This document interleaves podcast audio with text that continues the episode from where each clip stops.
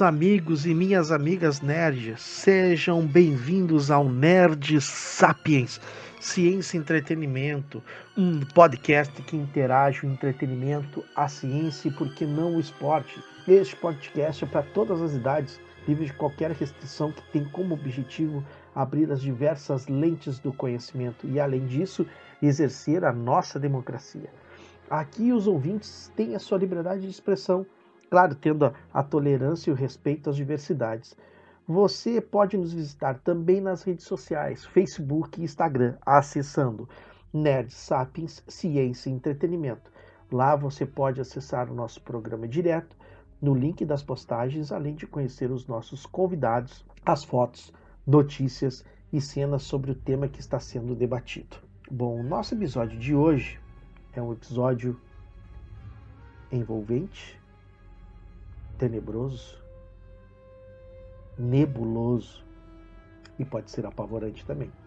Se você tem medo do mito do vampiro, coloque as cruzes ao redor da sua janela, o alho ao redor da sua porta e não abra a janela se estiver batendo, porque ele pode estar querendo entrar dentro do seu quarto para seduzir os seus pescoços na calada da noite.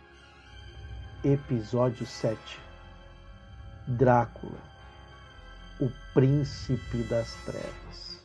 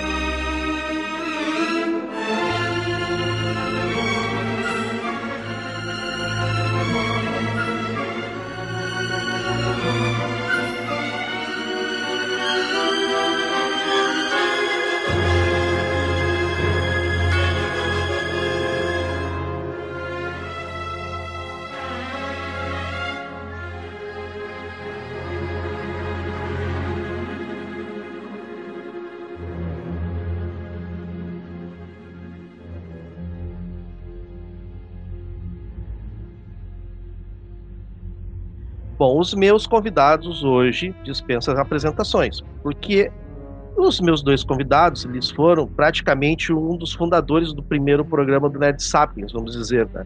Hoje, para falar sobre esse mito, que é o Drácula, que na verdade o Drácula, ele, ele foi um personagem criado por um autor chamado Bram Stoker, e onde teve uma inspiração de um personagem histórico chamado Vlad Tepes, que governou a Romênia ali durante o século XIV, meados do século XIV não, em meados do século XV.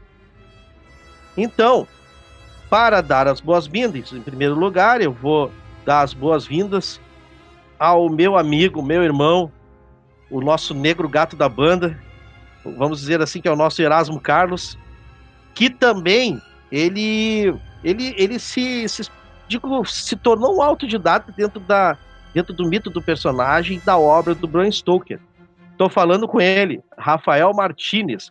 Rafael Martinez, que bom que tu está no programa hoje. Seja bem-vindo mais uma vez. Em primeiro lugar, eu queria agradecer a, a participação mais uma vez aqui na, no podcast Nerd Sapiens, né? E também mandar um abraço ali para o Marcelo, professor Mansur, né? Nós vamos estar aqui agora, né, nessas horas aqui, conversando sobre esse clássico da literatura. Agradecer novamente, né, essa, mais uma vez, né, a participação aqui no programa, sendo que nós já participamos, né, no primeiro, no primeiro programa. E agora eu vou apresentar ele, o professor Marcelo, que já teve aqui no nosso programa, já é a terceira vez, ele já teve no primeiro de Stallone, sobre o xadrez com o professor Osmar, né, que é onde ele é um especialista e ele tem o clube de xadrez no Colégio Batista. E hoje ele vai falar também que se especializou e, e, e nesse, nessa, nesse personagem. E uma coisa, ele tem, ele tem a obra, só que a obra dele, a obra do Bram Stoker que ele tem, que ele ganhou de presente, ele tem alguns extras e ele vai falar para nós sobre esses extras que tem dentro do livro do Bram Stoker, né? Então, eu quero dar as boas-vindas para o meu amigo, meu irmão, meu compadre, Marcelo Mansur. Seja bem-vindo e que bom que tu está aqui, professor Marcelo. Mais uma vez, seja bem-vindo. Muito obrigado, Fabiano. Boas-vindas a todos aí. Primeiramente, quero te agradecer, Fabiano, pela mais uma oportunidade que tu estás me dando. me fizeste um convite assim que foi irrecusável participar deste episódio, um episódio que eu tenho certeza que nós vamos despertar num, num clima de mistério e suspense nos ouvintes. E é um enorme prazer, né, compartilhar, trocar umas ideias com vocês, deixar para os ouvintes um pouco da informação. Quero deixar um abraço ao Rafael, também meu grande amigo Rafael, que acompanha também, já é membro da, da família aí, está conosco há, há anos e anos. Hein? Então vamos, vamos desfrutar deste momento aí como diz o irmão do, do Rafa, outro amigo nosso, o Emerson, que, que disse, né? Nós nos conhecemos desde o ventre das nossas mães. Mandar um abraço pro Emerson, Emerson Martinez, que agora vai ser papai, né? Então um beijo pra ti, meu amigo. Tudo de bom aí, tá? Pra ti e pra, e pra Ângelo. Vou começar então com o Negro Gato, fazendo a pergunta. Rafa, como é que tu passou a conhecer a obra O Conde Drácula? Porque tu foi, tu foi um, um, uma pessoa que te interessou muito pelo, pelo, pelo personagem, né? Mas como é que tu passou a conhecer Conde Drácula? Na verdade, eu acho que isso aí vai acontecer com quase toda a nossa geração, né? Nós conhecemos o Conde Drácula e eu pessoalmente através dos desenhos animados ali os e que tinha na, na época, né? É, como é que se chamava? Era família Família Drácula. Família Drácula. Isso né? mesmo. Que era um que era uma animação, né? Que a gente assistia muito quando era pequeno. Né? Então, né, começou ali a, a, aproximação com o personagem. Né? E depois, na, na, na adolescência, com, com, com, os filmes, né? Com os filmes do, do Conde Drácula. Mas a literatura, o contato com o livro, com a literatura, né? com, a, com, com a história do, do Bram Stoker, aí se deu já ali a partir dos 18, 19 anos. Então começa lá na infância, com com os desenhos animados, na adolescência com os filmes de, de, de, de vampiro, né? Mas a literatura, né? a leitura do livro, da obra do Bram Stoker a partir dos 19, 18 anos, né? 18, 19 anos. Né? Então, aí é uma, uma, aí sim se dá, é, como eu digo, né, a introdução a, ao personagem, né? Porque o que nós vamos conversar hoje é, é a ideia do programa, né, que tu nos passaste, é falar um pouco sobre a obra, né, sobre a literatura e a influência da obra no cinema, né, e esses 123 anos né, de, de personagem. Começa por aí. E tem chão esse personagem, né, Rafa? Porque eu me lembro quando, quando tu compraste o, o livro, eu me lembro a primeira vez que tu me mostrou, isso quando nós tínhamos 19 anos, 18, 19 anos, tu me mostrou. Não, acho que até um pouco mais. E nós fomos assistir o filme do, do, do Francis Ford Coppola e depois aí tu comprou o romance. E aí tu mostrou para mim, ó, tá aqui, ó, da LPM na época. Isso. Era da LPM, que tu era que quando lançaram, fazia, fizeram o relançamento, né? E a LPM dessa obra.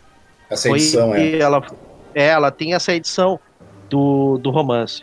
Professor Marcelo, como é que tu passa a conhecer o personagem Drácula? Então, professora Rafael, eu também, né, sigo essa mesma, faço parte dessa mesma geração e a, partir do momento que, que eu conheci o Drácula, qual o momento que eu conheci o Drácula foi foi na, na, nessas animações que o, que o Rafa falou ali, né?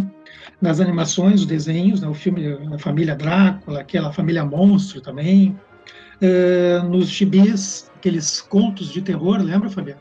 Que nós lembro, lá na nossa infância, aqueles contos de terror Sim, também. sim. Foi uma forma de eu conhecer o, o, personagem Drácula, né? E bem ao encontro do que o Rafa falou, né? A obra em si, né? A obra do Bram Stoker eu só fui conhecer na adolescência, ali com, com 18, 19 anos, um pouco antes, talvez. Né? E aí sim, aí, aí a gente já está com aquela, né, com a percepção, com aquele, né, com aquela, com aquele, com aquele tino, vamos dizer assim, e de, de para poder entender melhor, né, a proposta do, do, do autor. Mas, em resumo, é isso. Né? Foi essa introdução ao personagem foi através dessas mídias aí, né? Essa, esse personagem, como ele tem muita, muitas versões também, a, a, gente passa a conhecer esse personagem através mesmo dos desenhos animados, né? Tinha a família Drácula, tinha o Tom Drácula. Tinha uma série nos anos 70 que passava na época na TV Manchete, eu não me lembro se era na TV Manchete ou no SBT, tinha uma, uma série na época dos anos 70 que era um menino que morava dentro de um tipo de um castelo, era uma série, um filme.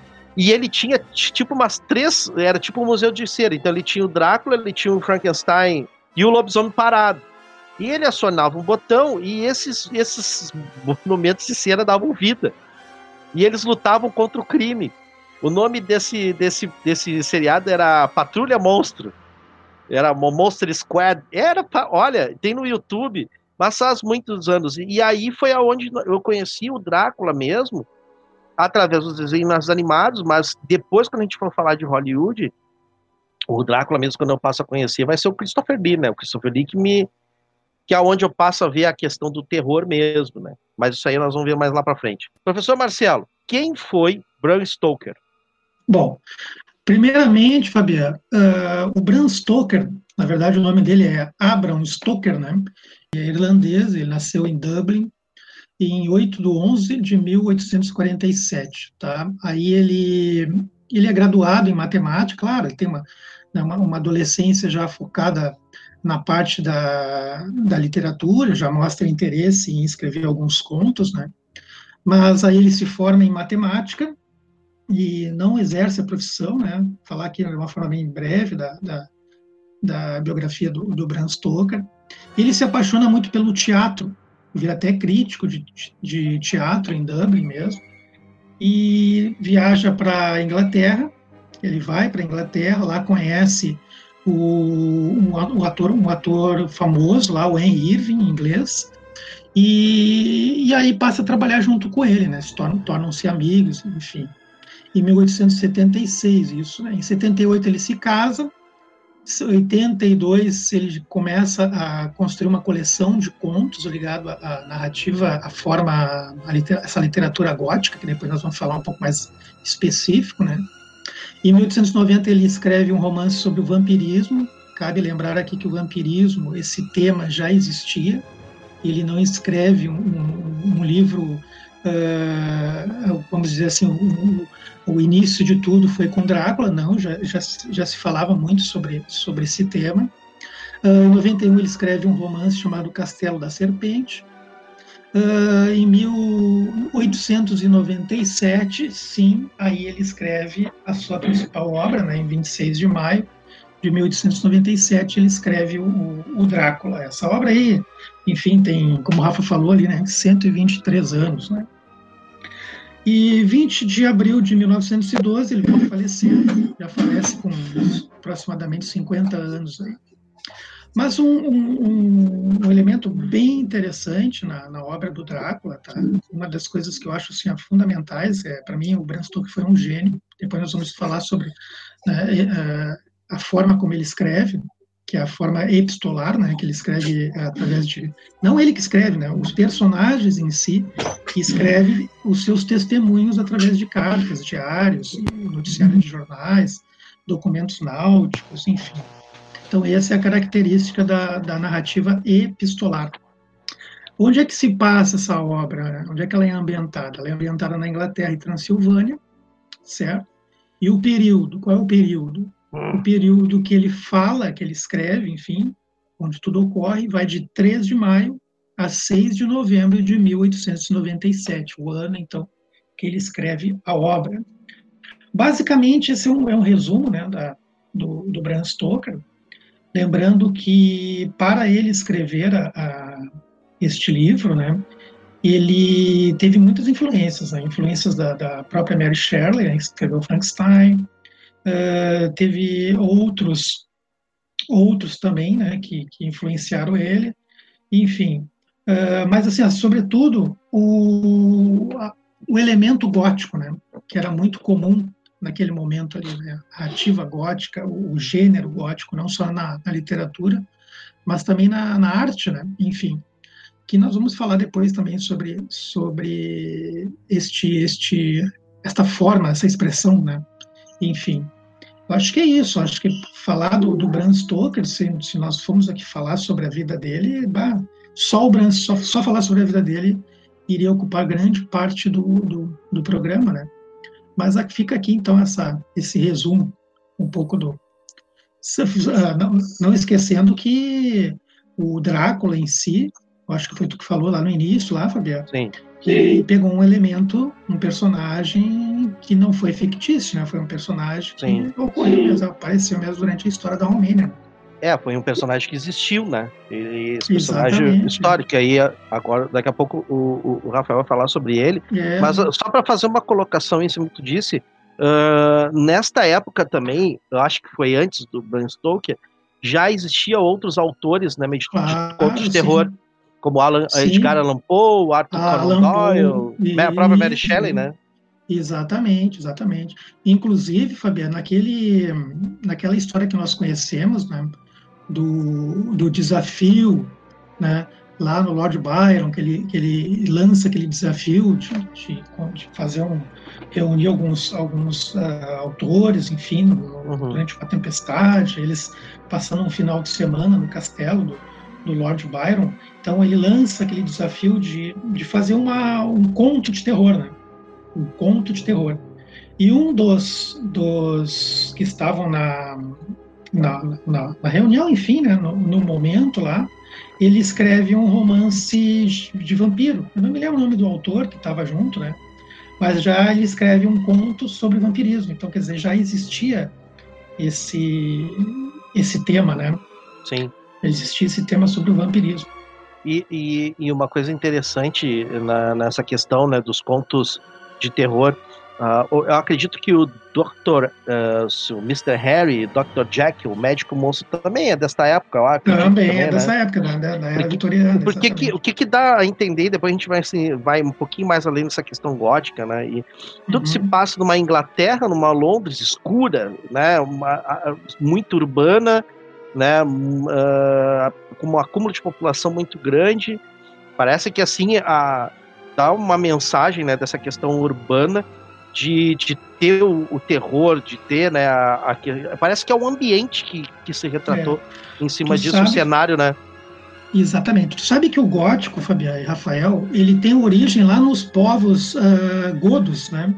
Sim. Ah, de origem germânica, que eram, eram umas as tribos, né? De forma bem, bem rudimentar, enfim, de sua própria religião. A palavra gótica, ela, ela traz isso, é uma língua, uma língua escrita, né? Foi a pri- primeira língua escrita desse, desse povo, né?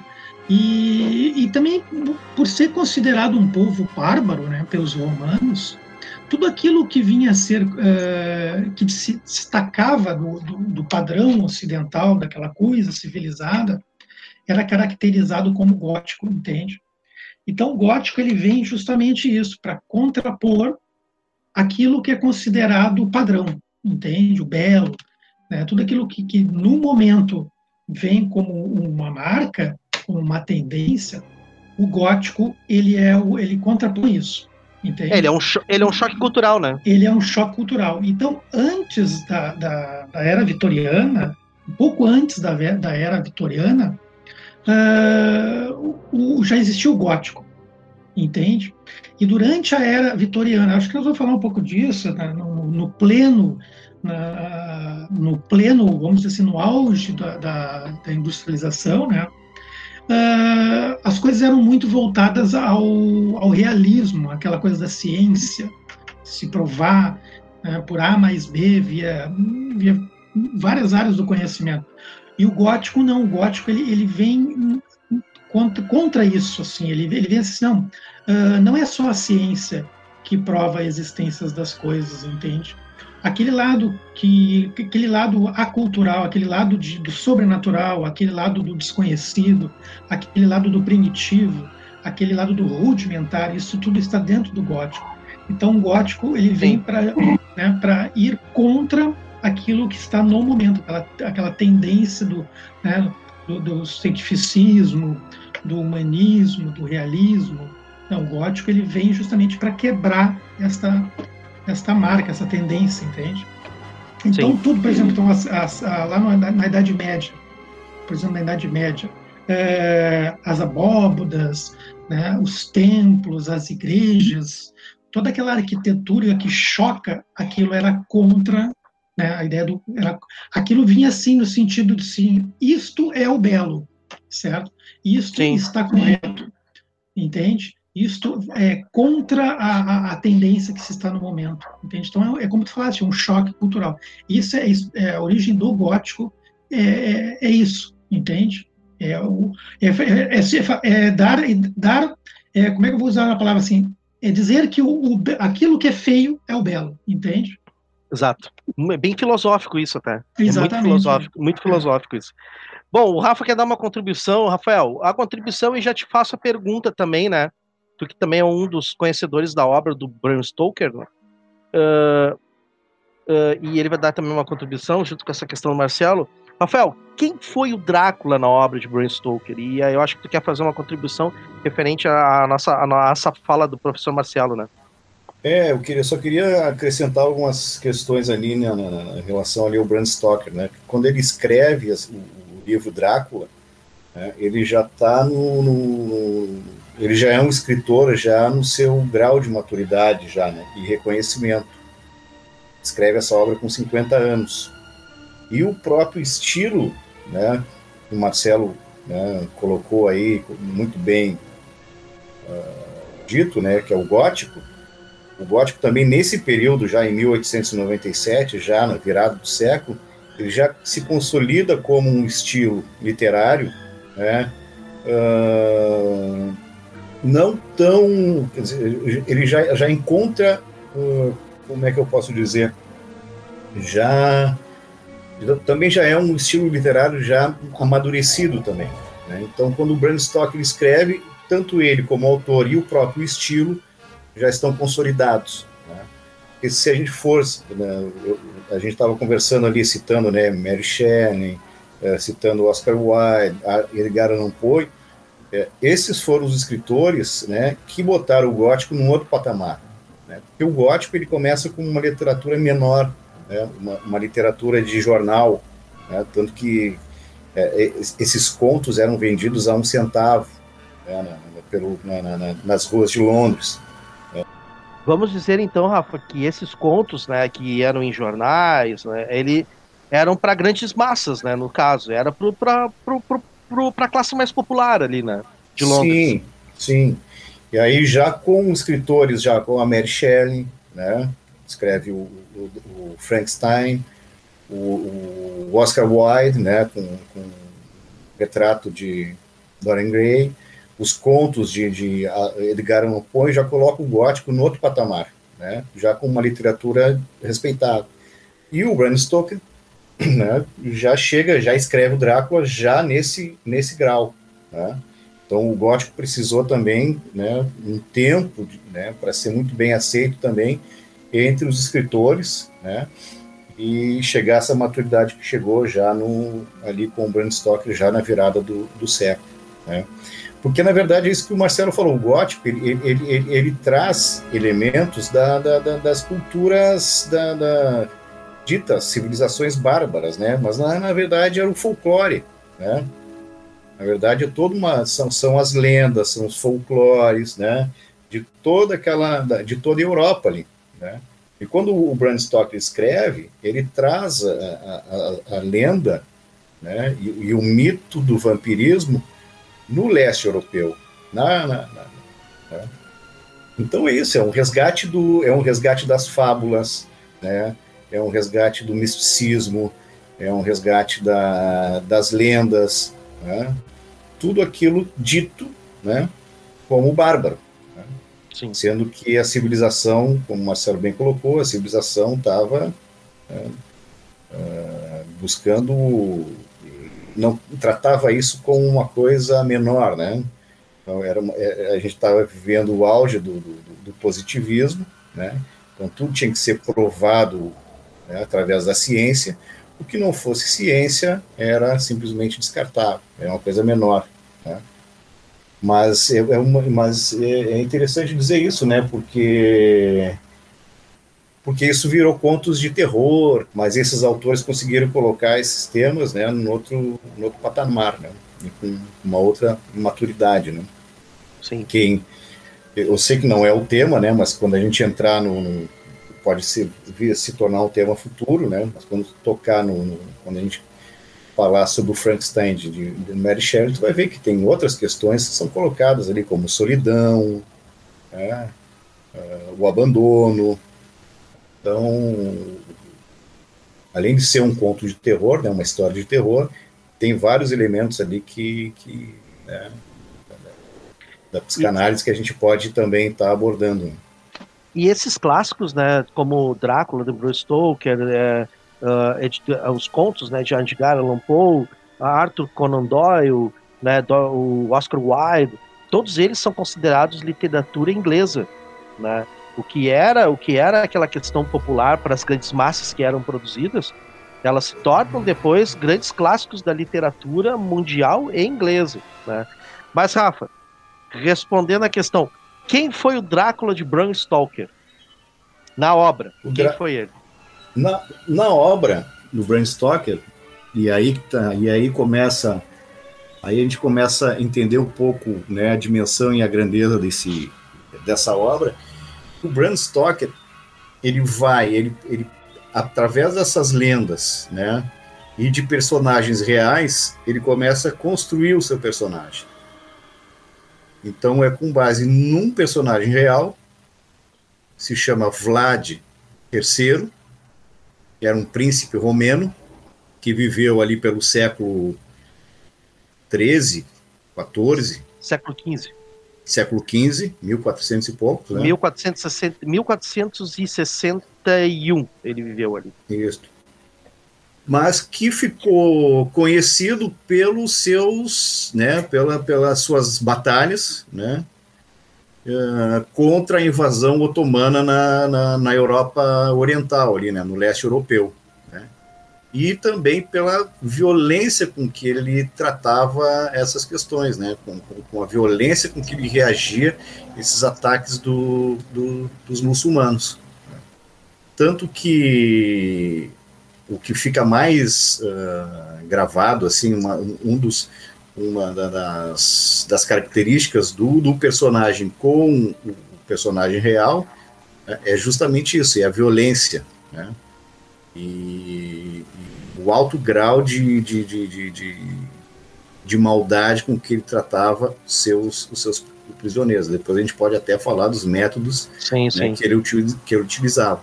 Então o Bram Stoker busca num personagem real né, a construção do seu personagem fictício que é esse personagem, né, que é o Vlad III, o príncipe da Romênia, né, que é o príncipe, era um cristão que participava de uma ordem religiosa cristã ortodoxa, se chamava a Ordem dos Dráculos, que seria a Ordem dos Dragões, que ali fez um cordão de isolamento no leste europeu para combater né, as, as investidas muçulmanas na, na região. Mas, uh, mais ou menos é isso, né? É, uh, vocês sabem que é, o, o, o Rafael estava falando sobre essa questão do, do, do, do, Vlad Tepes, né? Ele era chamado de Vlad Tepes, Vlad III, né? E que ele pertencia à dinastia dos Draculeste, que era a, a, a ordem né, dos cavaleiros. E é, é muito interessante porque ele usa essa palavra Draculeste porque significa a ordem dos dragões, né? E esses e esses e esses cavaleiros eles eram devotos de São Jorge. E aí tem uma coisa bem bem engraçada nessa história, né, do príncipe da, da, da, da Romênia, porque o pai dele que era o Vlad II, que é onde começa, né? Ele era ele ele era vassalo dos, dos húngaros, mas pagava tributo para os otomanos. Tanto é que tem aquela história, né, que ele, ele leva os filhos para serem criados, né, como se fossem reféns dos otomanos, né, e os húngaros sabendo disso aí acaba matando o pai e o filho, e eles, o irmão do, do Vlad, o Vlad viu isso, o Vlad III. E aí o, o Vlad III, ele, ele tem uma coisa tão cruel, como o Rafael falou, tão cruel, que era o empalamento, né, Rafael? Que ele pegava, uhum. por exemplo, como é que era o, o sistema de, de, empalamento? Por isso que era Vlad Tepes, né? Vlad ou empalador, que Tepes significa empalador. O que, que eles faziam? O que, que, é um empalamento? Prepare-se, preparem os estômagos, ouvintes, que vocês vão agora, né? É bem frio e calculista o que ele fazia. Ele pegava uma lança, o cara, a pessoa viva, introduzia no ânus para chegar até a boca.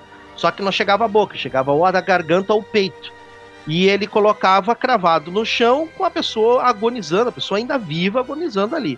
Diz que ele cravou, ele empalou mais de 100 soldados otomanos e ainda pôs respeito nos húngaros. Ó, a partir de agora, este lado aqui é meu. Aqui ninguém se mete. Quem for oposição do meu governo vai acabar dessa forma. O, o Vlad III, ele era muito cruel. Ele não era um rei absolutista, mas ele tinha, né? Ele tinha assim formas absolutistas de governar, poder centralizado, né? O judiciário executivo e legislativo em suas mãos, né? Porque ali até 1430 1400 e 35, é, 32, 35, ainda era Baixa Idade Média. Então, aquela parte ali que era Transilvânia, Valáquia e Moldávia. E Mo Moldávia. Moldávia. A Valáquia é onde ficava Transilvânia, mas tem uma questão interessante até nos bastidores que o Rafa estava dizendo que a, a Transilvânia ela ficava na, na parte da, da, Un, da Hungria, né? Mas vamos lá, Marcelo, tu queria fazer alguma contribuição sobre o. Não, ainda, ainda nessa, nessa linha aí que nós estamos falando, vocês estão falando do, do, do Vlad Tepes, né? Ah, os elementos que o Bram Stoker toma como referência, como influ, influência, a questão do, do, sangue, do Drácula, né, beber do sangue, reza a lenda que o, o Vlad Tepes ele ficava assistindo, né? O empalamento comendo pão pão molhado no, no sangue do inimigo. Dizem, né? Não sei. Então, algumas, algumas figuras assim serviram de, de influência para a escrita do, da obra, né? Muito interessante. Tu sabes também, vocês sabem também que essa questão do, do comportamento do Drácula em si uh, tem muito da dominação, né? Essa. Depois nós vamos falar, mas assim como, como introdutório, a saída dele da Transilvânia, a ida dele para, para a Inglaterra, vem muito dessa questão de, dominar, né? de, de, de, de, ser o conquistador. Uhum. E aí vem essa questão também do, do vem esse elemento junto do, do gótico, né? Da, das tradições, das tradições uh, antigas, do, do, bar, do bárbaro, do bárbaro uh, invadindo o Ocidente, invadindo o moderno, entende? Então tem é legal da obra do, do Bram Stoker que tu pode analisar sobre várias perspectivas, né? Logo mais nós vamos nós vamos chegar nessa linha aí, mas é, é uma forma de, de se ver, né? Essa essa dominação, essa essa postura, né? Do personagem. Sim, sim. Deixa eu falar uma, uma, uma, parte agora. O Marcelo falou sobre essa questão, né, dele ser muito cruel. Rafael Marcelo. Eu assisti uma vez, há muitos anos atrás, esse, esse documentário da década de 70. Por acaso, eu achei no YouTube e ele tá como The Scars of Drácula. Não lembro qual é o significado, mas ele é um documentário que no Brasil, na época dos vídeos cassetes, veio pela VFJ Lucas. E quem apresentava esse documentário era o Christopher Lee.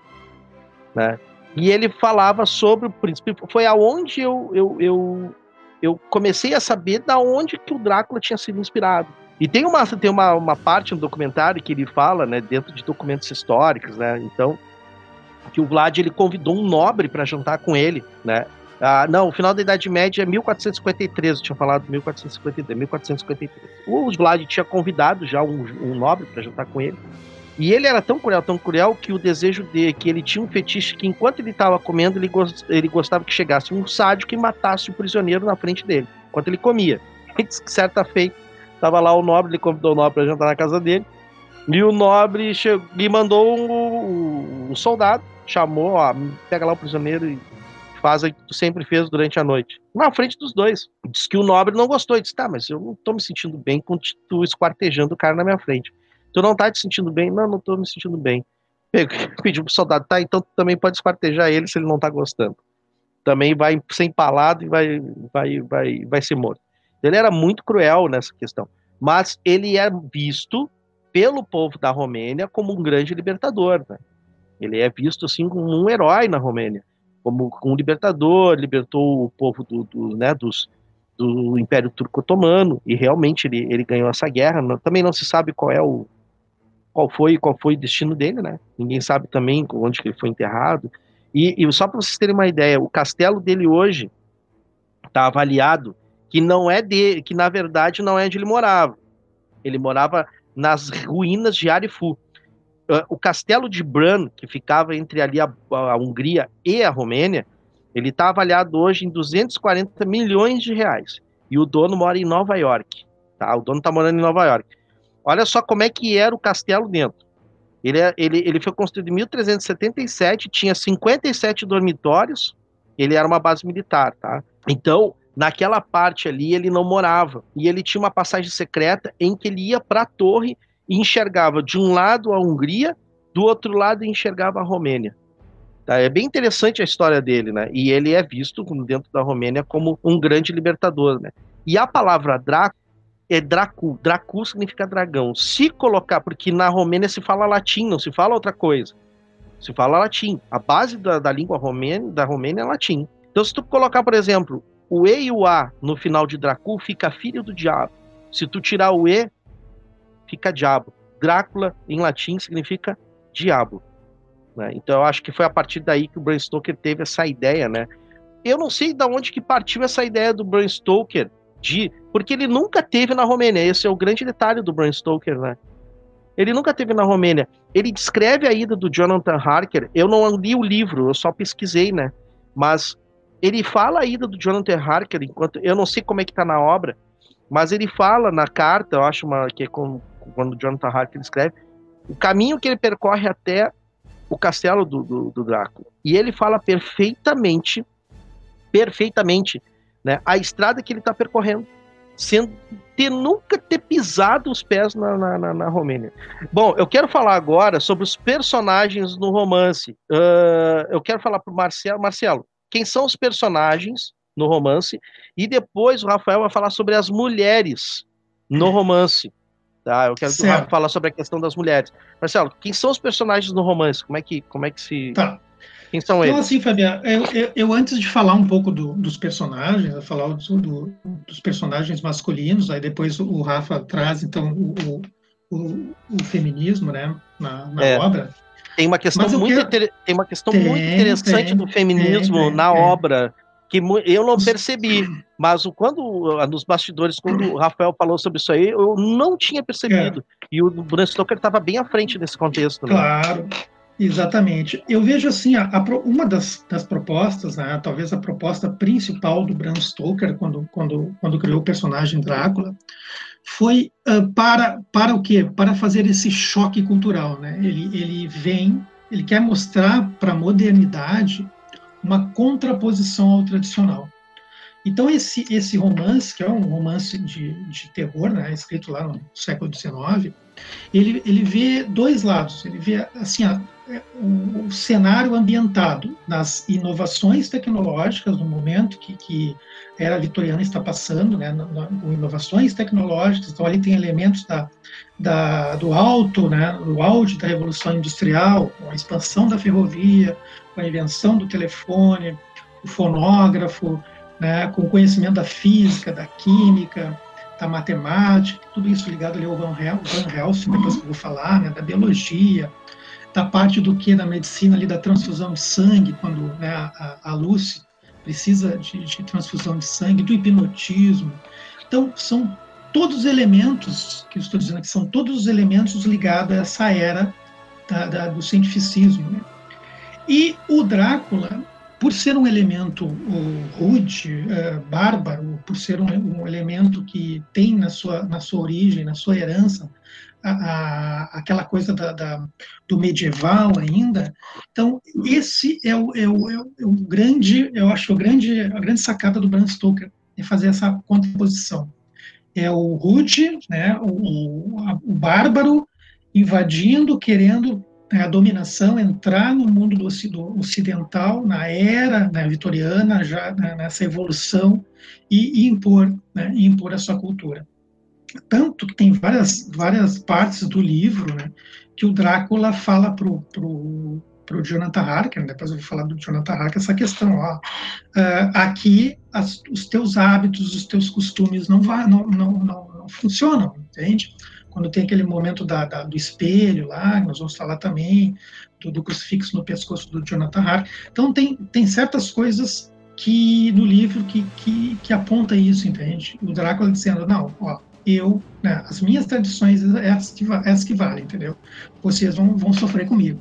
Então o livro todo dá esse indício, tá? ele, ele coloca essa, essa perspectiva, então do, do, do, do antigo, do, daquilo né, que é rude, que é o bárbaro, e, na, e na, eh, essa questão do gótico, né? Então tudo aquilo que é que não é padrão, não é o belo, né, tendência, não é da tendência, é, é considerado então o não civilizado. Então, por que eu estou dizendo tudo isso? Para poder falar dos personagens. Então, tu tens, então, olha só. E outra coisa que o Bram Stoker que, que cabe ressaltar aqui, que é muito interessante, as escolhas do vilão, né?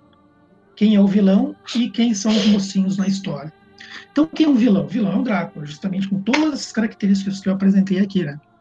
E o mocinho? O mocinho é, o, é aquele cara do Ocidente, o cara que segue a tecnologia, o cara que está estudando, né? Então, começando com Jonathan Harker, é um rapaz que, é, que é recém se formou no direito, né, que vê uma, uma um, um, que, que, prima pelo futuro, que, que, né, que, que visa um futuro brilhante na sua carreira, e essa chance de ir lá no castelo do, do Conde Drácula, prestar um serviço, porque o Drácula quer comprar terras na Inglaterra, né? ele quer, ele quer é, comprar uh, castelos, ele quer, ele quer invadir, ó, tá dizendo, ele quer invadir a Inglaterra. Então ele, ele, o Jonathan Hark vai visitar o Drácula para dar esse suporte, para dar esse apoio jurídico na compra dos imóveis, né? E ele chega lá e percebe que o Drácula está estudando a cultura inglesa. Então, ó, outro elemento interessante. O vilão está estudando né, uh, uh, para dominar. Né? Então, ele precisa uh, falar muito bem o inglês, ele precisa estudar a geografia da Inglaterra, o lugar onde ele vai. Então, por quê? Porque ele, ele com, toda esse, esse, com todo esse, esse conhecimento, ele passa a não ser percebido pela sociedade ele vai se tornar um risco. Invadindo lá, né, dominando, ele vai se tornar um risco. Mas eu preciso, então, o quê? Me disfarçar. Eu preciso estar no meio do, do daquele povo. Eu preciso parecer um inglês, entende? Então, a figura do Jonathan Harker, aquela figura do, do homem da tecnologia, do homem vitoriano, o homem que almeja casar-se, uma, uma, aí não vou falar da Nina, porque o Rafael vai falar, mas é aquele homem, né? O Jonathan Harker faz aquele papel do personagem que não não é um, um, bárbaro, entende? É um cara culto, um cara estudado. Este é, é, é o, o, elemento do, do homem, né? Do, do mocinho da história, tá? Muito bem. Então ele vai lá no castelo e, enfim, levar né, esse, esse, uh, esses documentos para o Drácula assinar a compra do, do, dos imóveis, enfim, das terras na Inglaterra. Ele acaba sendo, o Drácula convida ele para ele ficar por mais um mês lá, para ensinar a cultura e a língua, enfim. Ele acaba sendo uh, quase que um, um, um, um, prisioneiro, enfim. Aí, claro, tem todo, né, uma atmosfera, tem todo um enlace que explica no livro, não vou falar aqui, senão vou estar dando um spoiler do livro, o porquê que ele fica lá, né? Com aquela, para, aquela, aquela força sobrenatural do Drácula, aquela feitiçaria que o Drácula usa, enfim, consegue fazer com que o, o Jonathan Harker fique, fique lá, tendo aquelas visões, enfim, com as vampiras, etc, etc. Muito bem, esse é o elemento, esse é o, é o, é o Jonathan Harker. Bom, quais são os outros personagens masculinos? Então, assim, vou falar um pouco fora da ordem, tá? Aí surge quem? Surge ó, outro mocinho da era vitoriana, tá? Outro mocinho, o Dr. Seward, que é o cara lá que cuida do sanatório, é um cara que ele foi aluno do, do Van Helsing, então ele, ele trabalha nessa parte, ele, ele diagnostica, ele trata primeiramente a, a Lucy, né? Quando a Lucy é, é atacada pelo Drácula, enfim, né, mordida primeira vez e tal. E aí ele vê que ele não consegue avançar nos estudos, ele não consegue saber, o que está acontecendo com a Lucy, por que ela está tão doente. Então ele, ele coloca, a, a, ele indica o Van Helsing, outra figura que faz parte dos mocinhos, olha só, que interessante.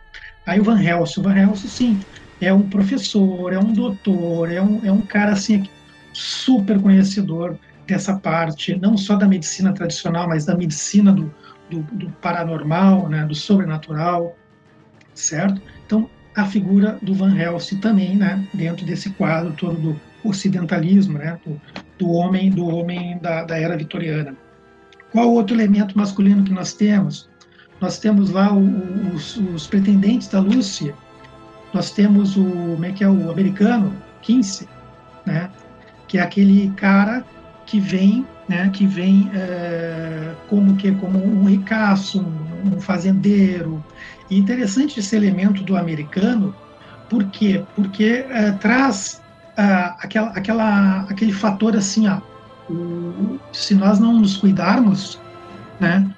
ah, o americano vai se tornar uma grande potência, entende? É, é, um, é, um, é, uma, é uma frase, uma frase não, é, é, um, é um, uma parafrase, vamos dizer assim, do Van Helsing, que ele diz, ó, oh, este cara é forte, tem um trecho, não, não sei muito bem agora especificamente todos os detalhes do trecho, mas o Van Helsing faz essa, essa, essa parafrase, assim, ele diz assim, olha, esse cara aí é um cara forte, esse cara é um homem bonito, um esbelto, então, logo, logo, o, né, o americano a América vai se tornar uma potência se, se, começar a construir, a nos trazer homens com essa, com essa, né, com essa força, com essa beleza.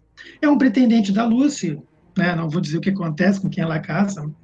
Depois também tem quem mais que tem o próprio Dr. Seward também é um, é um pretendente, né, da, da Lucy.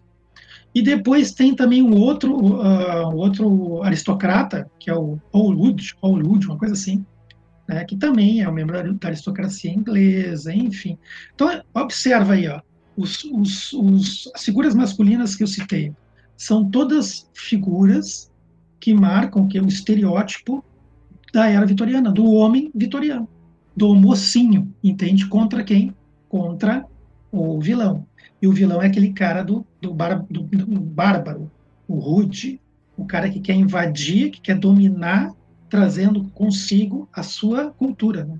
aquela cultura que né, é, é oposto do, do Ocidente. A cultura, como o Rafael falou, vem lá do leste europeu, com toda, né, aqueles, né, aqueles fatores. Né? Acho que é praticamente dos avanços tecnológicos. Então, o, o Bram Stoker ele traz o que é ferrovia, ele traz o mercante, os transportes marítimos, né? Então, tu tem ali os marinheiros que fazem o translado do, do, do Drácula até a Inglaterra tu tem o que? Tu tem a, o jornalismo, tu tem uma série de coisas que estão acontecendo na, na área tecnológica que faz parte da área vitoriana.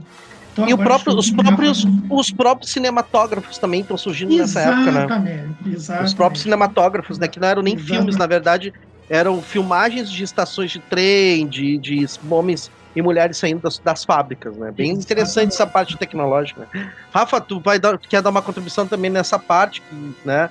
E, e fala um pouquinho para nós sobre o papel das mulheres na obra, porque pelo visto Bram Stoker estava muito à frente no papel aí da questão das mulheres, né? Muito à frente para a época, porque nós tínhamos uma época completamente conservadora, né?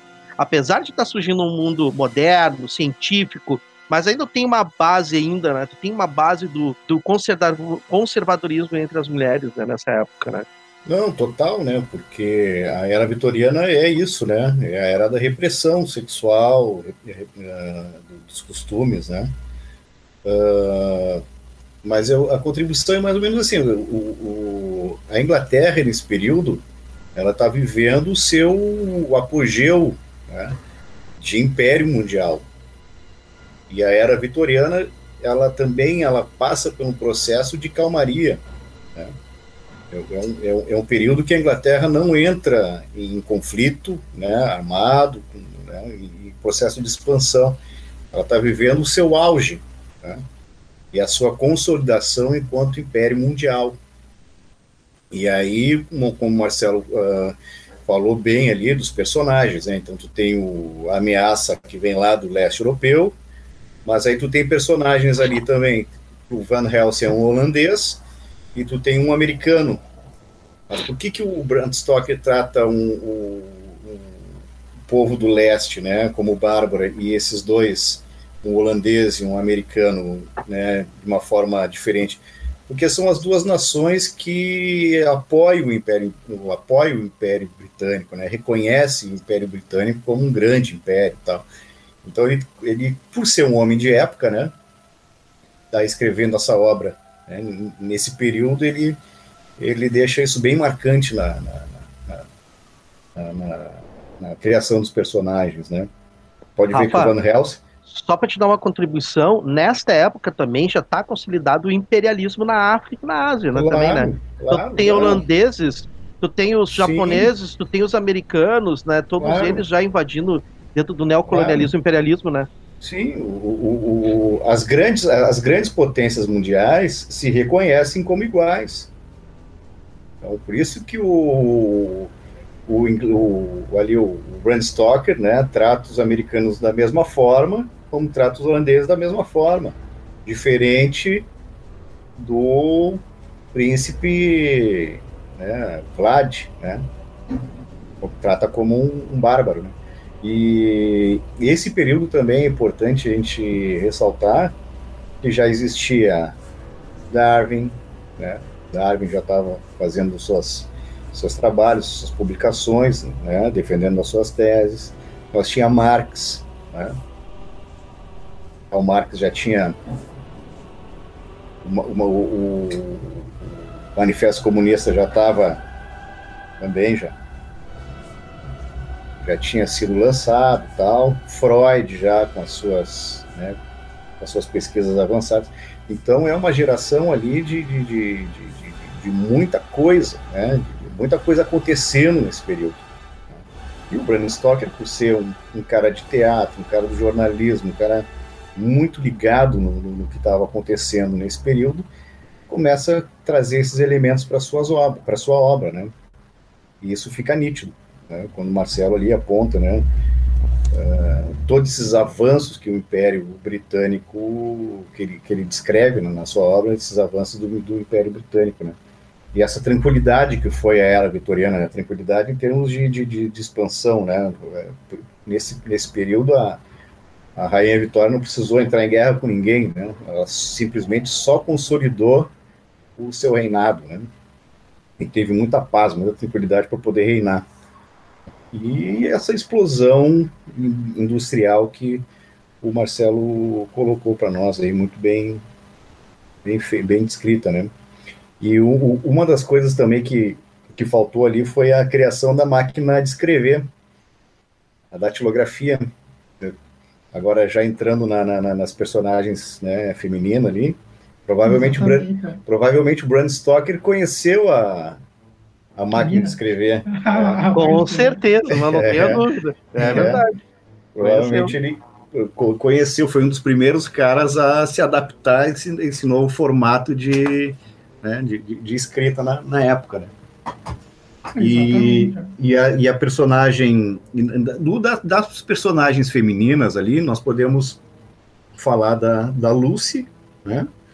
E, e da Mina, e das personagens vampiras, porque o interessante na obra também é que não tem só vampiros, tem vampiras também, né? E aí, como é, e aí a gente entra na questão da sexualidade também, né?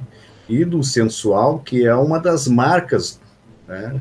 Uma das características do vampiro. Porque o vampiro não é um, um zumbi, não é um The Walking Dead. Né? É, que, não que, é isso aí, né? Que o corpo vai, ele vai caminhando e vai, vai se fragmentando. é. O vampiro é um cara elegante, um cara culto, né? Sedutor. Um sedutor, inteligente, né? Que no livro o, a, as vítimas do, do, do, Drácula, né, e das vampiras, né, são seduzidas, né, praticamente praticamente as vítimas uh, uh, elas quase que pedem pro que, que o vampiro né, vá lá e morda elas. Tanto que tem na, no, no, livro, o vampiro ele só entra na casa da, das pessoas quando ele é convidado. Ele não entra é sem ser convidado. Isso mesmo. Mas aí tem todo um processo de sedução que faz com que suas vítimas né, uh, permitam com que as, permitam com que ele possa entrar então e, e, consolidar ali a sua, né, e executar o, sua, o seu ato, né, criminoso no caso, né, que é a, escravizar as pessoas ali e manter eles sob seu contato. E Rafa, só para te complementar, e hoje em dia essa questão do vampiro ser convidado, né, ele só pode entrar na tua casa para ser convidado é retratado nos filmes, né? Claro. Nos filmes, sim, nos filmes isso, do isso. Tem um filme muito interessante que é o. Pra quem não assistiu, tem o remake, mas o remake não é bom. Mas assistam A Hora do Espanto, Fright Night, que era aquele uhum. vampiro bonitão, né? Que era o. Como é que é? O Jerry. Ele era um vampiro bonito que tem um vizinho, que é o Guri, né? E que ele chega e diz: Tu não vai me convidar pra entrar? Claro. E, e, ficou essa, essa claro. mística, né? E, e, e não, não, não, não é que seja uma mística, isso é uma das características da, da, da obra. obra. É verdade. É, e aí, por isso que a obra é tão famosa, porque o Bram Stoker consegue consolidar um modelo, um perfil de, de, de, de, de vampiro, né, que até então não existia. Existia o vampirismo, se falava sobre esse tema, mas tu não tinha um personagem. Né? Sim. E o Bram Stoker, ele, a, a obra dele consegue consolidar um modelo, né? Então é isso, é o, é o, é o, é o conde, né? Não é um lobo, né? Não, não, não, não, é não é uma criatura selvagem, né? Mas é um, é um nobre, né? intelectualizado, né? Que seduz as suas vítimas. E, como eu já tinha dito, né? Também tem as, as, as personagens femininas ali, né? E o Bram Stoker, por ser um, um autor da época, né, ele começa também a perceber e ver né, todos esses avanços né, da, da, da, participação da mulher na sociedade vitoriana. Né? A mulher simplesmente é introduzida nessa, nessa sociedade, né, ali através da, da, da, da, Revolução Industrial, como trabalhadora. Né? E por ser trabalhadora, né, vai atrás das suas, né, das suas conquistas. Né? E nesse período aí também a, a mulher vai, atrás da, do seu direito a voto, né, aumento salarial, as mulheres se organizam né, em comitês, né, começam a participar da vida ativa da, da, dessa sociedade, começam a participar da política dessa, dessa sociedade, começam a participar como escritoras, como né, Professora, né, professoras, né, enfim, começam a ocupar espaços, né, de, de espaços nessa sociedade. E começa também os movimentos sufragistas também, né, das mulheres sufragistas. Né? Também, né? e o Bram Stoker está acompanhando isso, né, está vendo isso. E dentro da obra dele, ele faz essa crítica, porque ele apresenta dois tipos de personagens femininos. Uma que é a Lucy, né, que é um personagem completamente uh, despojada, né, aberta para esse tipo de, de discussão, tanto que é uma personagem que ela tem três pretendentes, tá? então é uma mulher que se permite escolher com quem vai casar, o que não era estava longe de existir na, nesse, nesse período, na era, na era vitoriana, né? As mulheres eram simplesmente reprimidas nessa, nessa questão. E tu tem a Lucy, que é uma mulher recatada, né? Num primeiro momento, né, a gente percebe que ela é uma mulher recatada, vai casar com o Jonathan Hark, mas também, né, por ser uma personagem da época, também começa também, né, uh, busca conhecimento nessas áreas, tal. Tem, tem até um, uma parte ali da, do, do filme, do, do, do, livro, que as duas começam a discutir a sua sexualidade. E a mina, uma mulher recatada, com casamento marcado, né, está lendo Kama Sutra. E a Lucy chega, né? E percebe que ela está lendo essa, essa literatura e questiona, pô, mas né, você está lendo isso tal, e aí a, a, outra toda envergonhada, né? É, acho que ela, ela, deixa o livro cair, a Lucy percebe, né, vê o que, que ela está lendo, que são as posições eróticas ali do, do Kama Sutra, e, e a Lucy, e a mina fica toda constrangida, né? E aí a Lucy, e aí pergunta para a Lucy, você faz isso? E a Lucy faz uma piada com ela, claro que eu faço. Né? Eu faço Exatamente. isso. Né? É. E o Bram Stoker, aí, aí é interessante, né? Porque o Drácula, ele se aproxima da Lucy. Né? Ele começa, no primeiro momento, ele começa a, a, a, sugar o sangue, né? A fazer todo o processo ali de, de, de, de escravização né? emocional e, e, energético, né? Ele tira as forças, né? as forças vitais da Lucy, né? E é, são cenas assim totalmente sensuais, né? Coisa que até para a época o Bram Stoker foi muito avançado, né?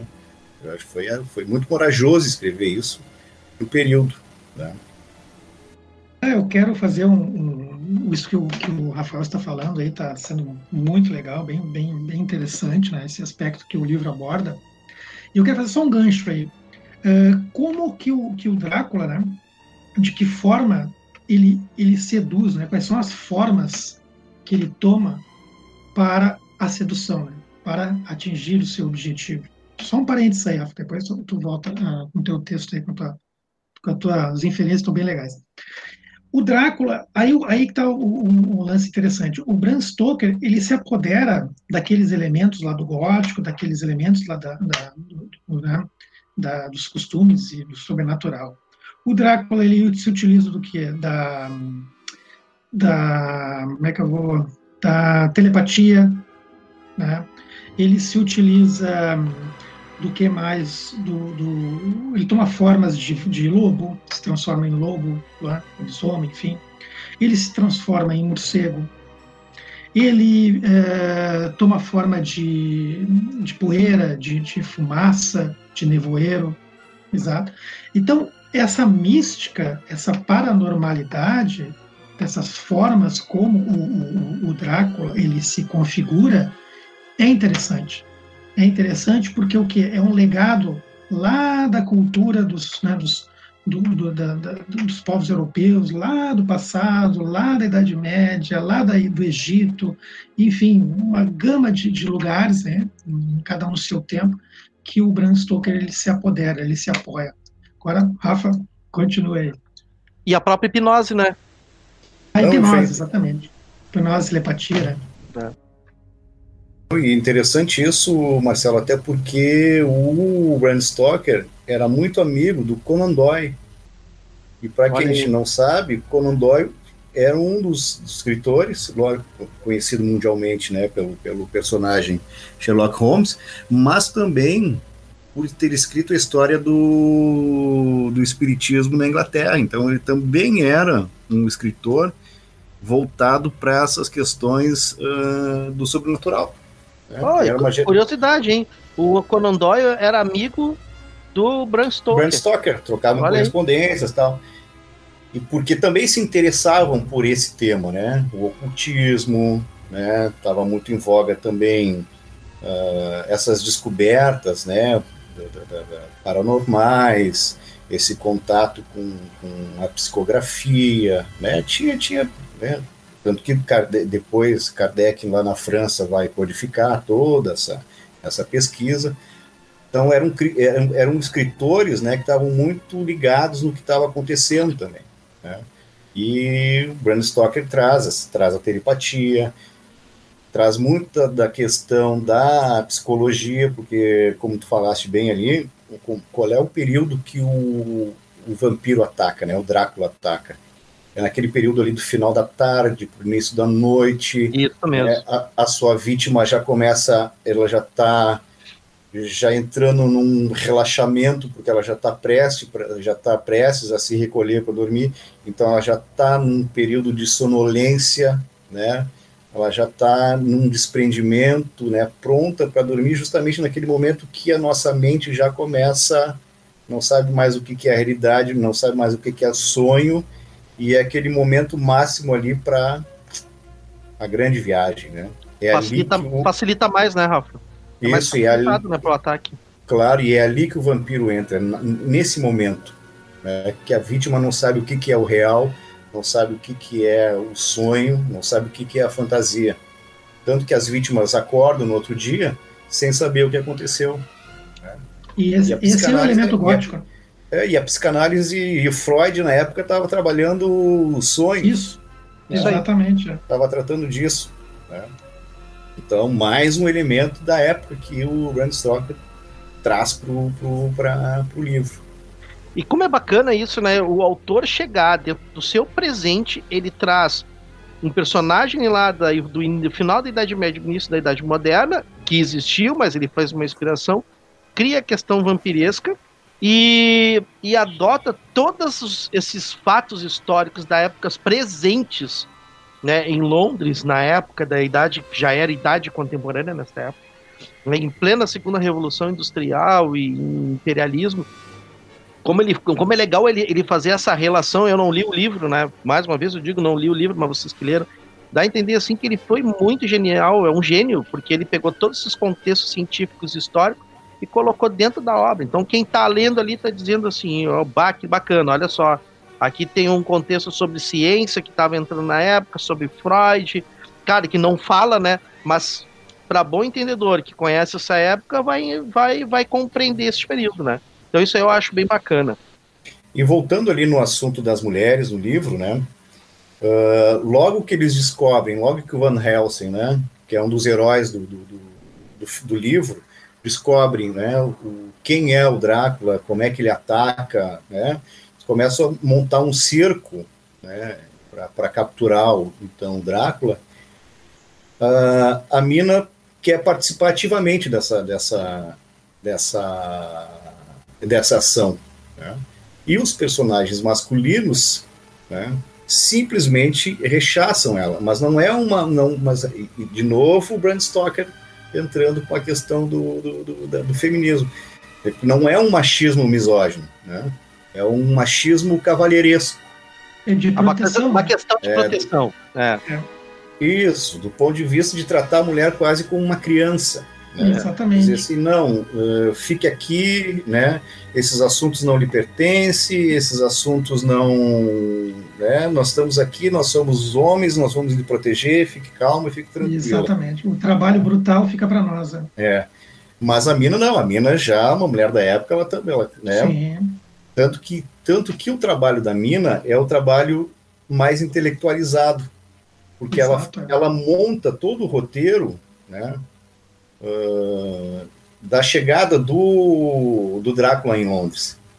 Então ela vai nos diários, da, da, da, ela vai nas, nas reportagens dos acontecimentos que estavam, né, que, que os jornais uh, estavam descrevendo na, na, na Claro, tudo isso dentro da obra, né? Não, não que Então ela é monta, ela, ela monta o, o cenário, né?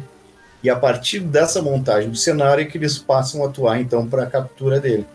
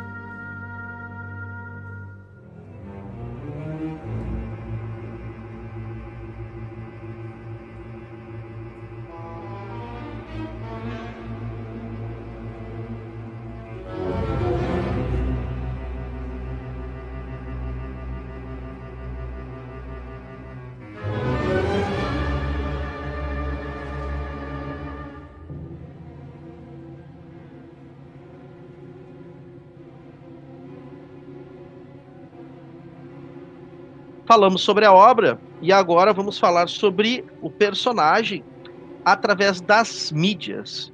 Uma curiosidade do apresentador, professor Marcelo. Como é que o Drácula, porque o que nós vemos nas mídias é um Drácula, né? Um Drácula muitas vezes sedutor, outras vezes sanguinário, outras vezes um de um aspecto de uma beleza, de, de ser um homem bonito, né? né? Sensual, né? Ele, ele, ele, ele conquista, né? As mulheres, né? Quando ele suga o sangue, parece que há um, há um prazer assim quase sexual. Como é que é retratado Drácula na obra? Tá? Como é que ele é retratado? Como é que é a fisionomia física na obra do Bram Stoker? Porque nós temos várias versões do Drácula. No livro, o, a primeira aparição do, do, do, Conde Drácula, quando o Jonathan Harker vai lá no, na, no castelo, enfim, né, levar os documentos para o Drácula assinar, os documentos né, que vai dar, então, a, a, a possibilidade da venda dos, dos, imóveis, enfim, como eu falei aqui. A primeira, a, o estereótipo a parte física que, que o Bram Stoker descreve da seguinte maneira: é um homem muito velho, muito velho, rosto pálido, pálido, é, morto, morto vivo quase, né, branco, pálido, um enorme de um bigode, bem, eu estou falando aqui bem como o livro né, descreve, então, como o Stoker descreve, um enorme bigode, as sobrancelhas, sobrancelhas grandes também, quase que uma emendada na outra, tá? magro, enfim, vestindo um, uma roupa preta do pescoço até os pés, roupa longa, preta, assim. Uh, as mãos, dedos finos, longos, unhas compridas, pelos na, na, na palma da, da, das mãos, né? Uh, um olhar muito penetrante, assim, muito firme, lábios avermelhados, enfim, e, e, muito hospitaleiro, muito educado, recebeu de maneira assim, muito hospitaleira o, o Jonathan Harker dando boas-vindas, dizendo para ele aquela frase clássica: entre na minha casa, deixe um pouco da sua felicidade por aqui, enfim. Então, essa é a primeira aparição do Drácula, tanto que uh, durante o trajeto do, do, uh, do, do Bram Stoker, do, desculpe, do, do Jonathan Harker no castelo, que ele fica numa posada antes, Aí uh, os moradores do, do, vilarejo em torno, quando descobrem que o Jonathan Harker está indo para o castelo, eles ficam apavorados, eles não querem, porque eles acreditam que ele tem um mal, que ele tem né, um demônio mora ali, que as pessoas que tentaram se aproximar do castelo morreram, enfim, tem todo um mito, tem todo um folclore em cima disso. Então, o Jonathan Harker, a princípio, um homem da ciência, um homem da, né, advogado, enfim, ele não acredita nisso. É. Então, quando ele chega no castelo e vê essa, e, e vê essa hospitalidade do, do, do, Drácula, ele começa a, a, a mudar, né? Diz, não, só um pouquinho, realmente, o que, que o povoado está dizendo não existe. Né? O Drácula não é um conde super educado, um homem que lê livros, que fala várias línguas, que tem um legado, enfim. Então, tem, tem muito disso. Nós, tá, nós estamos falando dessa questão da sedução, né? O, o Drácula utiliza isso, né? Essa educação, essa reciprocidade, né?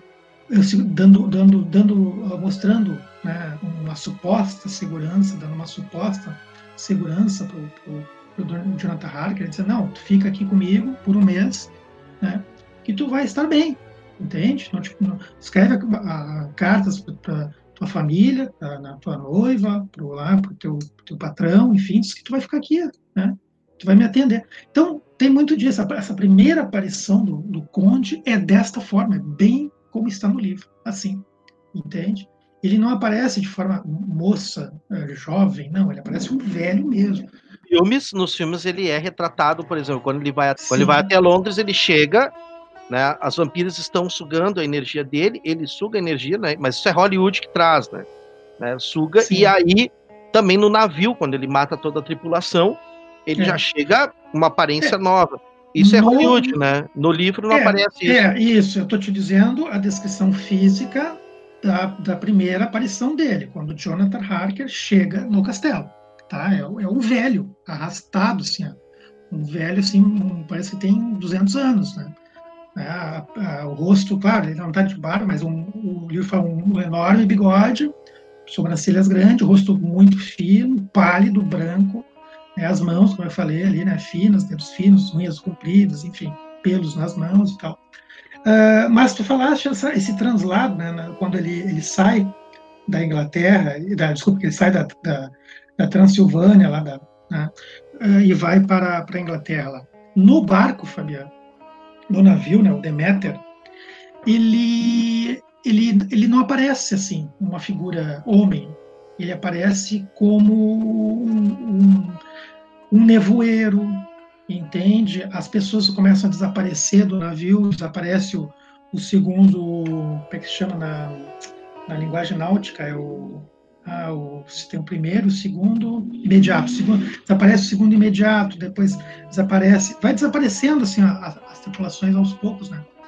Mas não aparece aquela figura, né, o Drácula, como a gente vê nos filmes, né, da, aquela capa preta, enfim, não, é, é um, ou é um nevoeiro, tá, ou é um vulto, ah, a tripulação, porque é tudo regido por cartas, né, como eu falei lá no início, a escrita a narrativa foi, foi, foi sobre epístola. Então, o, o único sobrevivente do navio, o navio uh, Cora, lá na, na, no porto, ali, enfim, na, na cidade, o, o, o, capitão, não vou dizer aqui, senão vou dar, dar spoiler, como falo, né? Mas deixou-se um diário, né? deixou-se todo uma escrita do que aconteceu e, e essa criatura, ou essa força sobrenatural uh, exercendo sobre a tripulação. Mas em nenhum momento essa figura física, né? Essa figura física é sempre um, né, um espírito, é uma força maligna, é algo estranho que está acontecendo a bordo. Na questão do, de Hollywood, por exemplo, o primeiro filme que foi feito sobre a obra, né? Mas aí é, não, não houve, né? A, não eram os nomes dos personagens da obra, eram outros nomes. Então, ao invés de ser Conde Drácula, era Conde Orlok, né? Então era a mesma, era a mesma história, só que com outros personagens, né? Então em 1922 vem o Nosferatu, né? Que é onde vai começar a trabalhar a história do Drácula na, nas mídias, em 1922, com o impressionismo alemão, vem, Drá, vem Nosferatu. Eu, eu, tenho, uma, eu tenho uma, uma história do Nosferatu que, que, que, é bem interessante. Ele parece, Marcelo, não é igual, mas ele é muito. Ele lembra muito as características do Nosferatu, pelo que tu tá falando ah, da ah, obra. Ah, desculpa, Fabiano. Desculpa que eu não falei assim. Ah, falar, uh, falar. Ele é um careca, não é careca, mas ele sempre tem poucos, segundo a obra, né? Uhum. Ele, ele, ele tem poucos fios de cabelo compridos, assim, tá? mas ele não é totalmente careca que nem no, no Nosferatu. Nosferatu. Não é cabeça lisa, assim. Ah, ah, e também no livro ele, tá, ele tem as orelhas pontiagudas. Tá? Então Sim. ele tem né, poucos cabelos compridos, mas orelha orelhas pontiagudas. É, não é igual, né? Mas chegava tipo uma semelhança, assim, não é igual, né? Mas ali no Nosferatu também teve uma questão de antissemitismo, né? Porque eles se basearam a característica do Nosferatu, do Conde Orlok, nas caricaturas que apresentavam, os cartazes que apresentavam na Alemanha contra os judeus. Então, como é que eles, eles, eles terizavam uma caricatura, né? Na verdade, como é que eles faziam a caricatura dos judeus, né? Uh, era careca, né, narigudo, de dentes de ratos, porque eles diziam que os judeus naquela época tinham caras de ratos, né? E o próprio Nosferatu, Conde Orlok, ele aparentava essa fisionomia, tanto é que tem uma cena no filme quando ele tá saindo, né, da, do porão do barco, prestem bem atenção, tem ratos na volta dele. E esses ratos eram uma das caricaturas né, de cartazes contra os judeus, eram, eram cartazes antissemitas. Mas o Rafa, ele ia dar uma contribuição sobre a questão do, do Marcelo, quer falar mais alguma coisa? Não, não, não. É, agora me lembrei também dos dentes, tu falaste dos dentes. É, né? os dentes. Na, na, obra também fala sobre uns dentes, né? Um pouco assim, os caninos avantajados também. Sim. Rafa, tem, tem uma questão muito interessante do Nosferato que, eu, que tu queria que tu vai falar, que é sobre os nomes, né? Por que, que não foi Conde Drácula, não era Jonathan Harker, não era Mina, não era o nome dos personagens da obra, por que, que trocaram, né? E também sobre a questão da palavra Nosferatu, né? Por que, que o cinema abordou isso também, né? É, aí vou, vou uh, trabalhando um pouco essa ideia da construção física do personagem, né? Eu acho que o, o, o Bram Stoker, ele, né, como o Marcelo bem descreveu, né, essa pessoa mas no, no, no, livro ele também toma outras formas, né? Ele se torna fumaça, ele se torna ratos, ele se torna uh, uma criatura selvagem, né?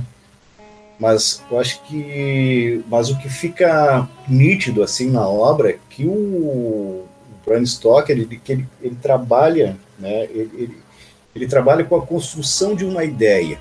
Eu acho que o Drácula não é só, não, não ele não está muito interessado em dizer como é que ele é, sabe? Eu acho que isso é uma, uma, ele tem que fazer isso porque é um escritor, né? Enfim, ele tem que dar algumas características para o personagem. Mas eu acho que o que mais, eu acho que mais ele se foca é nessa construção da ideia, né? da ideia Drácula. Né? E o Drácula pode ser o que a gente quiser. Né? Depende da vítima. Né? Porque eu, essa é a grande sacada dele, né? Quando tu constrói a idealização da, da de algo, né? para ti pode ser uma coisa, para o Marcelo pode ser outra, para mim pode ser outra. Isso vai de acordo com, com, com o que a gente está sentindo, de acordo com os nossos sentimentos. Então, quando ele ataca a mina, a Lucy, a Lucy é pura sedução, né? E, e é bem como a gente estava falando no bloco anterior, ele ataca naquele período que a pessoa está com seus sentidos, né? Está ali naquele momento ali de, de afrouxamento dos sentidos. Tá? Tu não está reprimindo, né? A, a, tua consciência ela está tá afrouxando, né? Tu já está indo para o sonho, tu já está indo para e é ali que ele atua, é ali que a, a, a ideia dele entra? Ali que ele, na verdade, ele é um grande manipulador das emoções. É, o vampiro isso, o vampiro vem manipula manipula as tuas emoções, né? E a partir do que tu está sentindo, a partir daquilo que tu da tua vivência, do, do, do teu afrouxamento né, de sentimentos, ele vem e se utiliza disso. Né? É como é como se fosse um alquimista da, da, das emoções. Então, para Lucy ele ele apareceu de uma forma, para mim ele vai aparecer de outra forma, mas muito conectado com as emoções e os sentimentos das suas vítimas. Né? Porque naquele período ali de afrouxamento dos sentidos, né?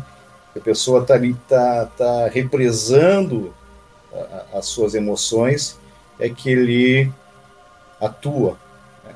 Ali que ele escraviza as pessoas e tira né, a força vital das pessoas. Mas isso é no, na obra, né? Então, quando ele migra para o cinema, eu acho que os cineastas, os roteiristas entenderam isso, que o, o Drácula é, é, mais do que uma, uma caracterização, né? Ele é uma ideia.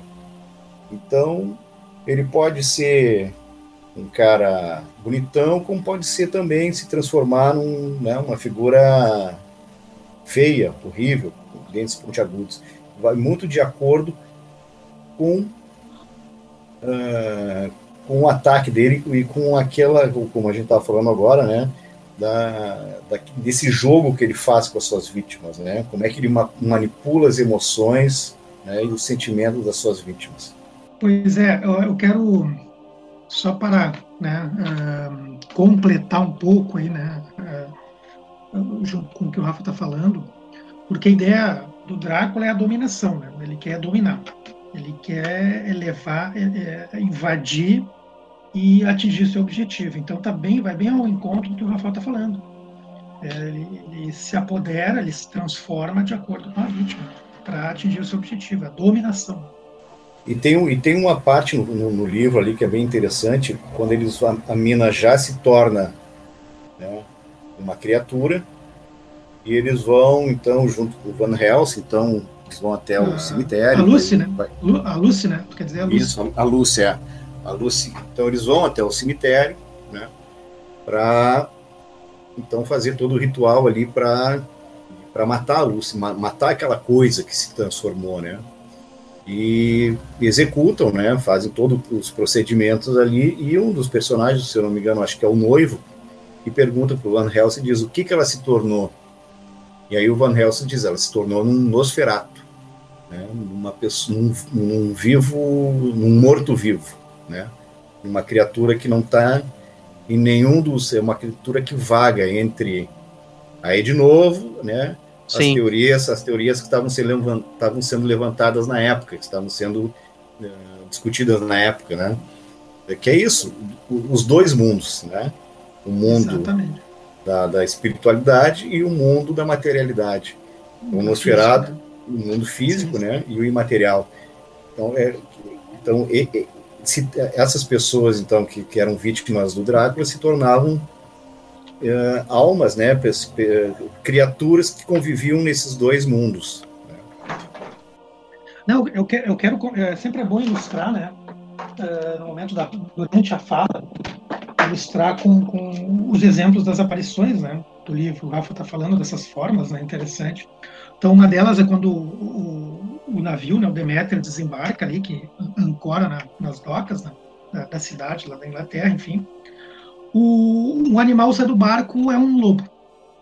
Então, este lobo, grande lobo, né, é o Drácula. Né? Outra, o Rafa estava falando da Lucy, né, quando a Lucy já está sendo atacada ou mordida pela primeira vez, ela sai do quarto de, sobre forma, sobre efeito do sonambulismo. Na verdade, é sobre efeito da, né, do, do Drácula, né? É, da sedução do Drácula. Então a Lucy vai até um cemitério, Drácula chamando ela, né? Então ela vai até o cemitério e se deixa uh, se envolver com, com a criatura, o Drácula já, como no livro não fala que é um lobo, né? Mas é uma sombra negra, né? Uh, sobre a luz em cima do, do, de uma pedra, do, do sepulcro, assim, né? mordendo ela, na verdade. Claro que no, depois nós vamos falar do filme, né? Das mídias, que trata, tem uma cena similar, né? Mas então é isso, né? Só para ilustrar essa fala do Rafa, de acordo com o livro. E, Rafa, até eu queria te perguntar sobre o filme Nosferatu. Por que, que não. Por que, que foram outros nomes, né? Que até é, é muito parecida com a obra, é basicamente a obra do, do, do, do Bram Stoker. Mas que, por que, que não foi o, os nomes dos personagens originais colocaram outros na época? porque ali foi assim, Fabiano. Ali houve uma uma disputa judicial pelos direitos autorais da obra. Né? Ah, o pessoal do cinema fez a revelia, né? se apropriou do tema, né? e a família, então, do Bram Stoker, a esposa ainda estava viva, ainda, né? que era dona do espólio da, da, da obra, entrou com uma ação judicial, então, proibindo né, que eles utilizassem os nomes, né, os, os nomes do, dos personagens da, da, obra. Então, obrigou o pessoal da, do cinema a que mudar todo o nome dos personagens, o título do filme e tal. Mas foi tudo por uma questão de não acordo, ali não, não, não tiveram acordo né, na, nos direitos autorais da, da obra. Né? Então a família entrou com uma proibição da, da utilização do, do nome dos personagens, né? então obrigou que, que, o pessoal, né, que o, o, roteirista lá e o diretor e, e, o, e o, estúdio, né, a companhia né, que rodou o filme, né, utilizasse outros nomes, outros, mais ou, mais ou menos outros nomes, né, mas eles, eles mudaram um pouco, eles, eles criaram coisas novas dentro do filme, né, para também não serem uh, processados por plágio. Então tem coisas que acontecem dentro do filme, eu acho que aí começa né, uma, uma, uma nova leitura do Drácula, acho que o cinema traz uma nova leitura do personagem muito por, muito por conta disso, né, porque também obrigou o roteirista, né, o diretor, a própria, a própria indústria lá de não tomar um processo da família, obrigou também que eles acrescentassem coisas, né, para dar um tom assim, ó, a gente está fazendo, a gente está filmando o Drácula que não é o Drácula, né? É uma coisa que, sabe, é uma coisa que não é a mesma coisa. E, na verdade, é o deles. Na verdade, eles se utilizaram da obra, né? Mas por questões judiciais tiveram que fazer algumas adaptações, algumas mudanças ali para não tomar um processo. Né? E vocês sabem que essa questão do, do, do, do, do Nosferatu teve um remake, né? Na década de 70 e 79, que Nosferatu, o Vampiro da Noite. Mas ele não era o Conde Orlok, né? Aí já atendia como Drácula, é isso, né? Ele é. não era mais. Ainda tem, já atendia como Drácula. E tem um filme bem interessante, eu acho que é agora de 2000 e pouco, com o John Malkovich. Ah, é verdade. É que verdade. fala que não é sobre o Drácula, é sobre a, as filmagens do Nosferatu. E do ator. E do ator. É, o William Dafoe faz o personagem do Cordy Orlock do, do, do, ator. Orlock, do ator, isso. E aí o filme, esse filme não, não, não, é, não, é, o, não é a história do Drácula, mas é a, é a história de como eles filmaram o Nosferatu e aparece essa questão judicial da família, né, entrando na justiça para impedir o uso da, da, da, da, da autoria se, da, o uso engano, da obra, né? Para aí que eu já te digo, Rafa, qual é o nome desse filme? o Joe Malkovich, o Joe Malkovich é o diretor. Sim, o William Dafoe faz o ator. Faz o ator. Que é o Conde Orlock. Uhum. Só que, só que também, né, uh, é bem interessante. Eu não sei se é Sombras da Noite, Sombras do Vampiro. Eu vou depois pesquiso e digo, mas é bem interessante. Já vi esse filme é de 2001, 2002, eu acho, por aí. É bem interessante o filme. É bem legal. Faz muito tempo que eu vi. Uhum. Mas uh, falando sobre a questão do, do Nosferatu, também tem uma curiosidade. Esse, essa, essa, essa, como é que se diz? Essa questão do, do vampiro ir para o sol e ele desaparecer e morrer se dá, começa com o Nosferatu. Começa no, final, no filme. Começa no filme do Nosferatu. E quando ele vai pra janela, ele, ele desaparece. Claro. Aí começa o, o mito do vampiro ir para o sol. Ele estrutura, ele estrutura o personagem. Né? Esse personagem vai para o cinema com essa mesma estrutura. E não vai, ele não vai modificado. Sim. Se, modifica, se modifica algumas questões ali, mas que é inerente. Né? É, são detalhes, né? Que, são que detalhes se que o Diferente... cinema se utilizou para é. poder burlar a questão judicial. Bom. E diferente, por exemplo, em 1931, que aí vem o Bela Lugosi, que era um húngaro, e que vem com a adaptação do Bram Stoker, né, do Drácula de Bram Stoker, que aí o Bela Lugosi, no caso, vem como um vampiro sedutor, bonito, elegante, gentil, não com aquele olhar grotesco, né? Ele tem aquela questão de sugar o sangue, mas ele não é o, o, o vampiro de aparecer os caninos, né, Rafa? É, esse filme já do, do Bela Lugosa, esse roteiro, ele é um roteiro adaptado de uma peça teatral do Drácula. Olha aí, ó. Viu? Que aí sim foi autorizado pela esposa do Bram Stoker. Então ela, ela, ah. não, ela, não, ela não autoriza, que é as contradições, né? Ela sim. não autoriza o uso da, do, do da obra para o primeiro ali, para o Nosferato, né? mas cede a, a, os direitos para uma adaptação no teatro. Só é. que essa, essa, essa adaptação no teatro chega em 32 no cinema, que é justamente o filme do, do Bela Lugosi. E o Bela Lugosi, ele, e aí é interessante, né? Porque o Bela Lugosi, quando ele retrata aquela característica do Drácula, né? Que é um nobre, né? Um, com, com um medalhão de nobre, né? De um, de um, de um conde, né? bem apessoado, bonito, né? Sedutor se dá essa característica depois ao longo dos anos. Ele vira, uma, ele vira um personagem pop a partir de 1931. Tanto é que na época Universal, quando ela começa a fazer os filmes dos monstros, né? Aí tem Bela Lugosi como Conde Drácula, tu tem o Boris Karloff como Frankenstein, tu tem Lou Chaney Jr. como o lobisomem, e assim vai indo. E assim vai indo. E aí tu tem todas essas origens, né, de monstros no cinema. Mas o, o Bela Lugosi fez vários filmes do Drácula. Ele fez Filho do Drácula, Casa do Drácula, Castelo do Drácula, né? Houveram vários filmes do Drácula. O interessante que tu falou, né? Tu citou os monstros no cinema. É, é assim, é, é, a literatura gótica Sim. no cinema. Exatamente. Porque também nesse período, nesse período também é gravado o Médico e o Monstro.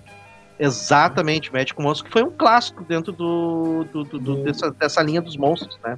nessa linha das mídias aí, acho que não só no cinema, né? Nas revistas, nos gibis, nas, nas revistas, nas periódicas, né? É. Começou a ter esse, essa propagação, né?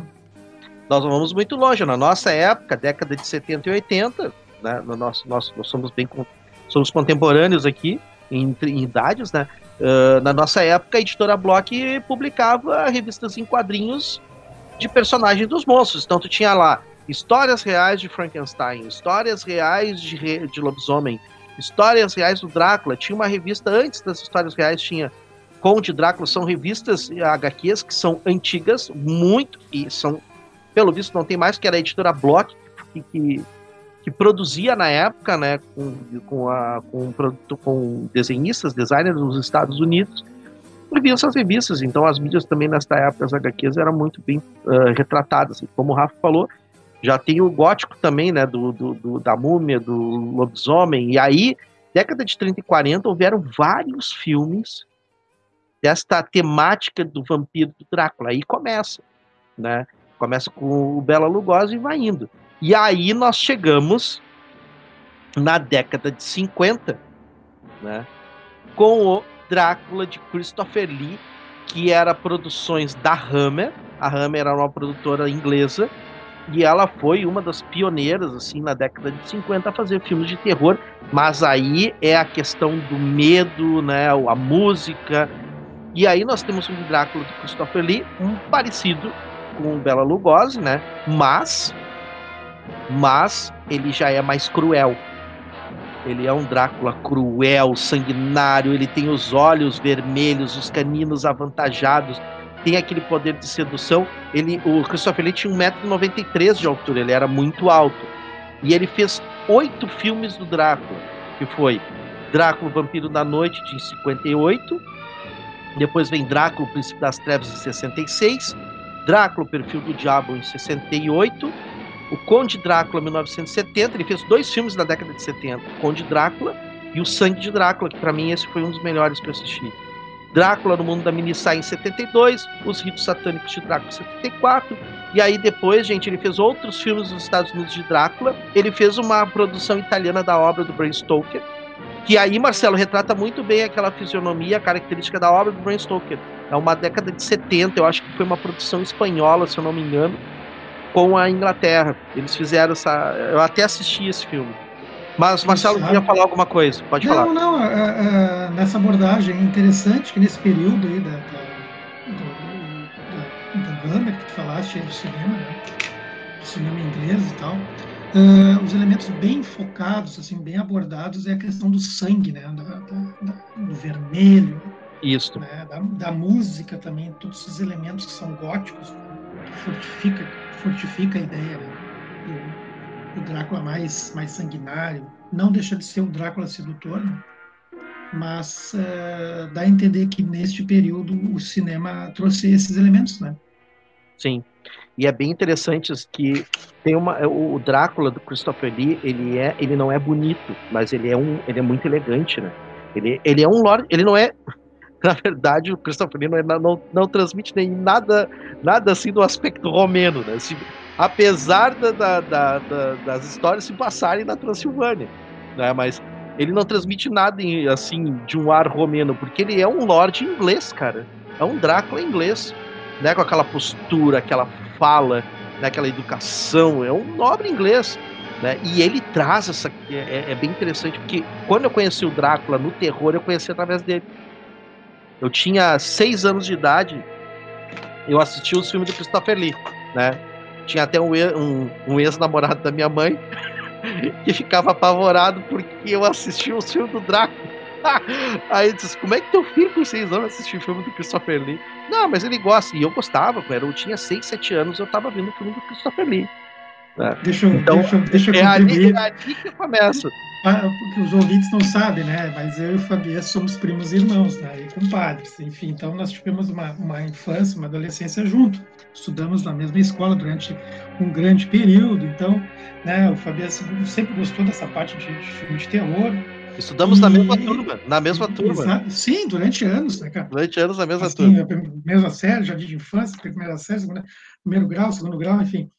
Mas assim, o que eu quero dizer é o seguinte, o, o, o, o professor Fabian é tão, é tão apaixonado por filmes de terror, Rafael, que, que ele, ele gostava do, do Frankenstein, Drácula. Então, bah, mas, bah, vai me entregar. vai me entregar. entregar. Não, mas é Rafael, muito ele vai me legal. entregar. É legal essa história, é bacana, Essa bacana. história é muito legal. Cara. bacana. Então ele gostava de desenhar, gente gostava de Tá, mas de antes de tu contar, antes de tu contar, por favor, É. crianças, não façam isso em casa, meus Não. alunos, por favor. Não façam isto, tá? Não façam essa loucura. Desculpa tudo minha risada aqui, mas posso contar, professor? Pode, pode contar. Posso, posso contar? Segredos do apresentador. Vai lá. Não, legal. Então, assim, aí, aí eu passava também no- na, na casa do Fabiano direto, dormia lá, a mãe dele é minha madrinha, enfim. E aí um dia, rapaz, o, o- ele tava nessa. A, a tia, né, a minha madrinha fez uma, uma massa, né, Fabiano? Uma Não, era né? batido. Era batido de Batida, mamão. Me ajuda, me ajuda aí com os detalhes. Uma batida de mamão, Rafael. E aí ele tomou aquela batida de, de mamão, assim, cara, olhou pro copo de vidro e deu uma mordida no copo, cara.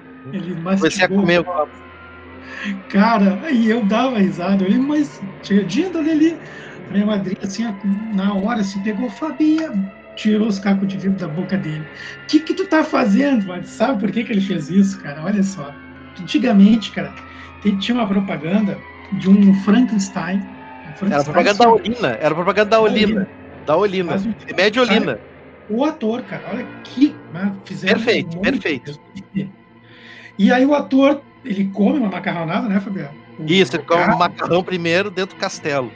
Mas para te ver como o cinema, cara, f- eh, influenciou tanto que até as propagandas começaram a tratar essa questão do gótico, né?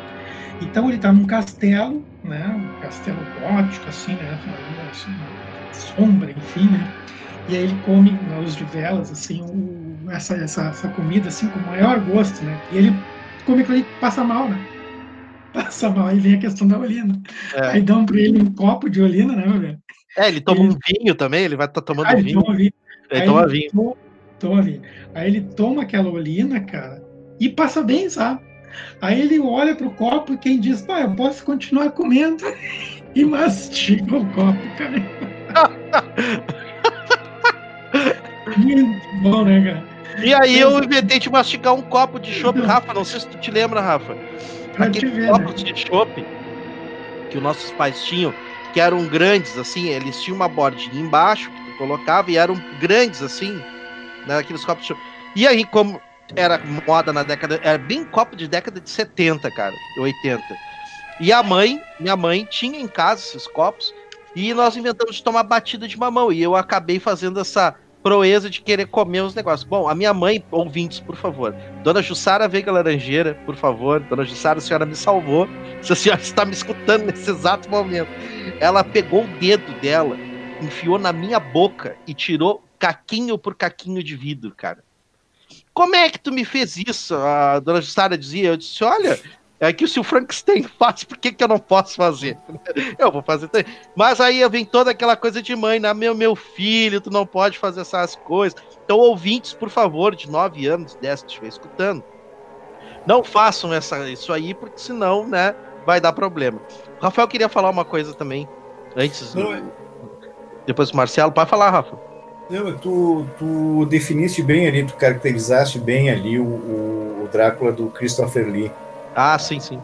E eu, eu acho que isso é uma coisa que o cinema manteve a fidelidade com o personagem do livro.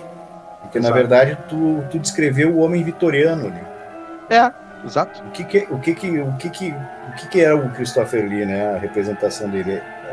Ele era é, um Drácula né, culto, uma retidão, muito bem alinhado, né, que não mostrava os seus sentimentos. Isso são, são características do homem vitoriano, né, o homem daquela época. E- né, e que, na verdade, por trás de toda essa retidão, de toda né, essa não conseguia enxergar quem estava ali. Tá? E a, o homem vitoriano, a era vitoriana era tão repressora, reprimia tantos sentimentos, que não conseguia saber quem estava ali. Que aí entra o mito de tu não enxergar o vampiro, Exato, é exato. que é, que é uma alegoria que ele usa, né, para caracterizar, é, caracterizar o personagem. É isso. É um personagem que tu não consegue ver a imagem. né? Tu não sabe quem está ali. É uma das características da, do homem vitoriano. Só que, na verdade, tinha um grande manipulador ali, né, por trás de toda aquela imagem ali, né, tu tinha um grande manipulador de emoções. Então acho que o cinema ainda mantém. Exato. Né, eu acho que essa é a grande, a grande contribuição da, do Bram Stoker para a construção desse personagem. Né. Tu tem ali ainda né, o grande manipulador de emoções que é aquela pessoa ali. Então, por trás de toda aquela, aquela personalidade ali, tu tem um cara que sabe lidar muito bem com as emoções e manipula as, as emoções das suas vítimas para chegar no seu objetivo que é né, sugar o sangue ali, se, se, se, alimentar da energia vital da, da, das suas vítimas. E assim, e Rafa, o cinema como... traz, o cinema não descaracteriza isso. Não, não, mantém, não, nenhum momento. Mantém fiel essa essa, né? essa, essa personalidade, é.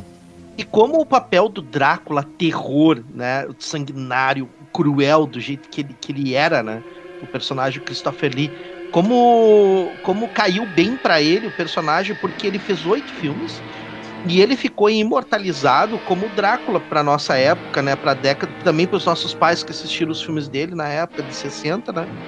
Como ficou imortalizado o personagem, tanto é que quando tu enxergava ele, para quem não sabe, o Christopher Lee, os mais novos, para quem não sabe, quem assistiu Star Wars Episódio 2, O Ataque dos Clones, ele é o Conde Dokkan, tá? Para quem não conhece, é o Conde Dokkan. Ele era o Conde Drácula. E tu enxergava ele, se tu enxergasse uma capa atrás dele, né? Qualquer, qualquer personagem que tu fizesse, tu, tu, tu assim, tá lá, ó, o Conde Drácula, aquele ali era o Drácula ficou imortalizado aquele, aquele personagem nele. Isso foi muito interessante. No, né? no Senhor dos Anéis, né? Ele faz o mago, aquele que luta com É, ele faz o. Como é que era o nome do mago? Não me vem à memória, mas ele é um dos magos. Não é o.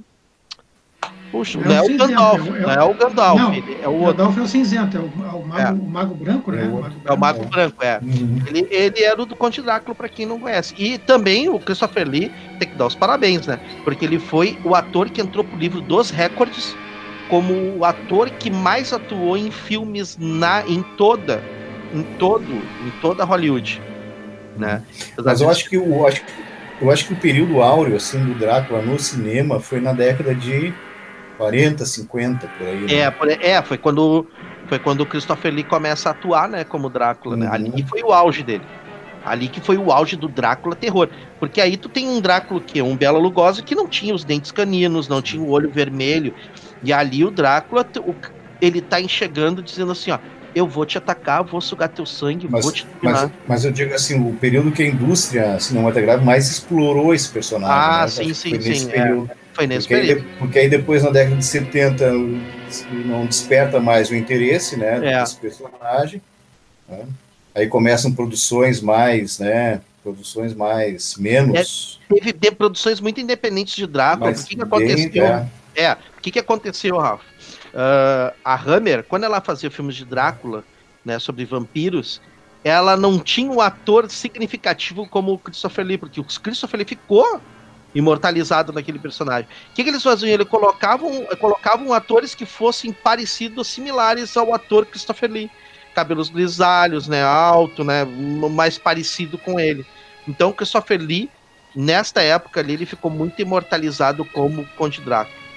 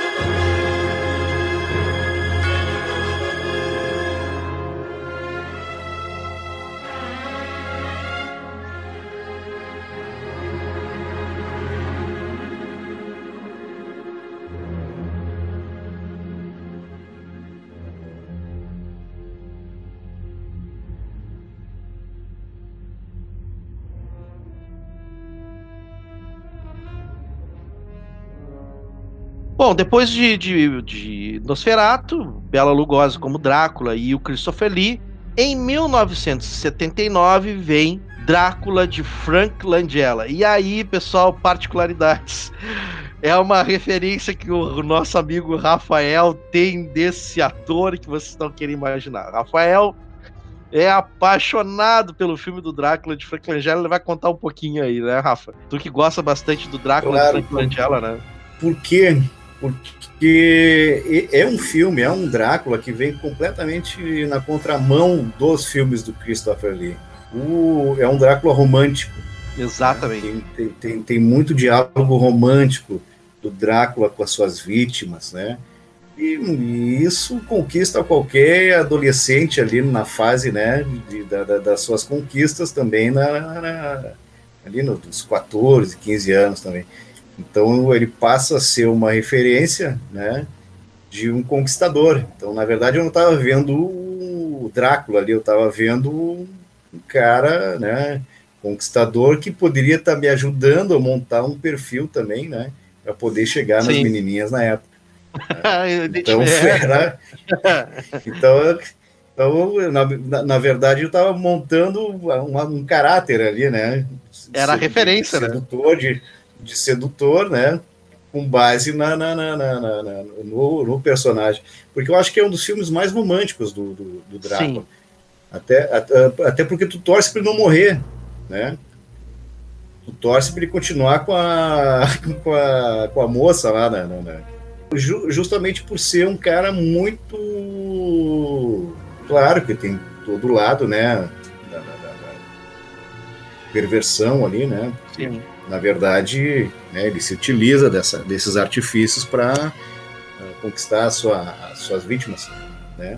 Mas eu acho que a identificação é essa, era essa, né? A gente é. tinha que criar artifícios também para conquistar as meninas, né?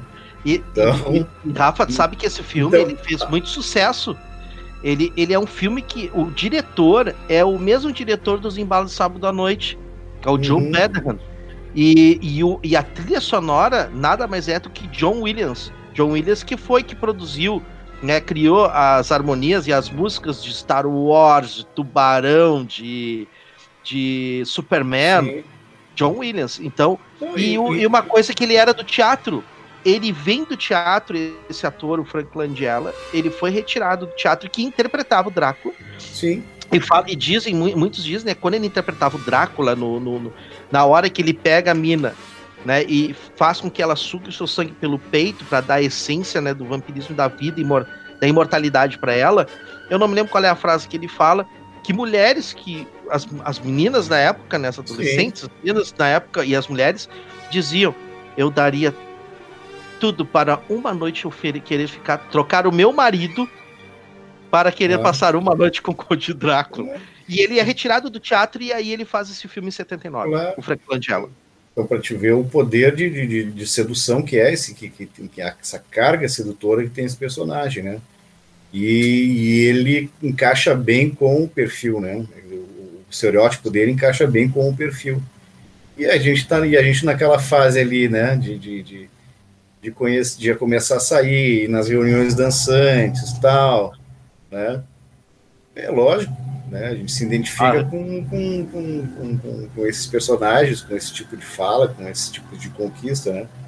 E eu acho que foi um filme, eu, eu acho que é uma das, das produções que o Drácula é, é, é mais romântico, né? Acho que é uma, é versão, bem, é uma versão bem romantizada do, do personagem. Né? Porque até a característica a, é... Até, é, até a própria morte dele é romantizada, né? É romantizada. Uhum. E assim, Rafa, ele, como é que é a característica dele?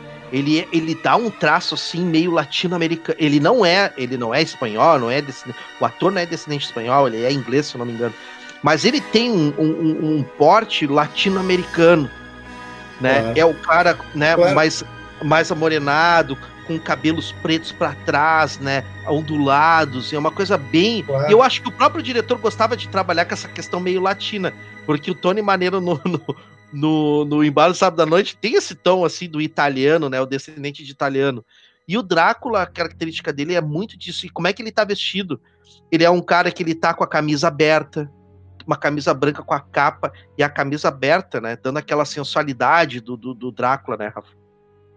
É, eu acho que tu, tu, tu abordou uma questão aí que é bem interessante, porque ele não descaracteriza o, a identidade dele estrangeira.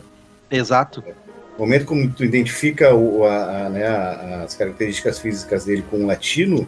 Ah, exato, é. A, a Romênia, né? A gente volta de novo, né? Bater naquela mesma tecla que o, o cinema né? Por mais que acrescentou coisas na, na, na, na obra, né? Não descaracteriza uh, o, o, o, núcleo central, né? O eixo central da, da, do personagem. É isso, ele é um estrangeiro. Né? É isso aí. Isso aí. Ele é um estrangeiro. Drácula sempre vai ser um estrangeiro naquela cultura ali. É. E ele começa, e aquele filme é bem interessante porque ele já começa né? O filme ele já começa indo para Londres, não tem toda aquela questão do Jonathan Harker ter ido uhum. lá no castelo, né? O Jonathan Harker ele já conhece o, o, o ele conhece o Conde Drácula ali. É. Uhum. Na própria Londres, né? E para quem não assistiu, olha, recomendo, porque ele é um filme muito teatral, eu acho. Depois de 79, dá uma parada, que foi muito teatral esse Drácula. E aí, 1992, vem a produção de Francis Ford Coppola, que aí fechou com chave de ouro. Eu acho que para mim depois desse filme não teve um outro um outro filme que substituísse a altura. Foram feitas outras adaptações, mas não teve outro que substituiu a altura. Marcelo, eu acredito que o Ford Coppola fechou com chave de ouro essa questão das produções sobre o Drácula, né? É, com certeza, Fabiano. O Drácula de Coppola, ao meu ver, não sei, né? Ele é o que está mais próximo da obra, né? Do, do livro, enfim. Até pelo início ali, quando o Jonathan Harker chega no castelo, o translado depois do Drácula até de navio, né? Até Sim. a Inglaterra. Uh, o primeiro contato do, do, Drácula com a Lucy, né? Ele seduzindo a Lucy, né? primeira mordida, enfim. Uh, depois a aparição do Van Helsing, a mina, todos esses elementos dos personagens que estão no livro, no original, o Coppola teve muito sucesso nessa versão. Né? Inclusive, a, a, aproximação do personagem Drácula com o Vlad Tepes, né? Quando o filme inicia... Ah, sim, sim, sim, sim, sim. Tá? Que não tem no livro, né? a, o início, a formação, a história do Vlad Tepes, um resumo, né, da mina, enfim, não, não vou contar aqui, senão vou dar spoiler, como chama, né, mas esta coluna que ficou em aberto, assim, né, que, que dá a entender, o Coppola teve muito sucesso nisso, de buscar Sim. lá na origem, né, a influência do Vlad Tepes, contando a história do Vlad Tepes, e aí é o seguinte, aí entra o aspecto da, das formas como o Drácula, as formas físicas como o Drácula é abordado. Na versão do Coppola, o Drácula é abordado primeiramente como o Vlad Tepes, né, lá o, o empalador, né, mostrando o, o, o, guerreiro, o príncipe, né, lutando as batalhas lá contra o Império Otomano. Aparece, o filme inicia com isso. Então, Aí tem a primeira aparição, né, a forma física do, do, do, conde. A segunda forma física do conde é como eu citei né, anteriormente, lá, né, ele velho, recebendo o Jonathan Hark no castelo, então, que também está muito estreito com o livro, muito estreita com o livro. Né.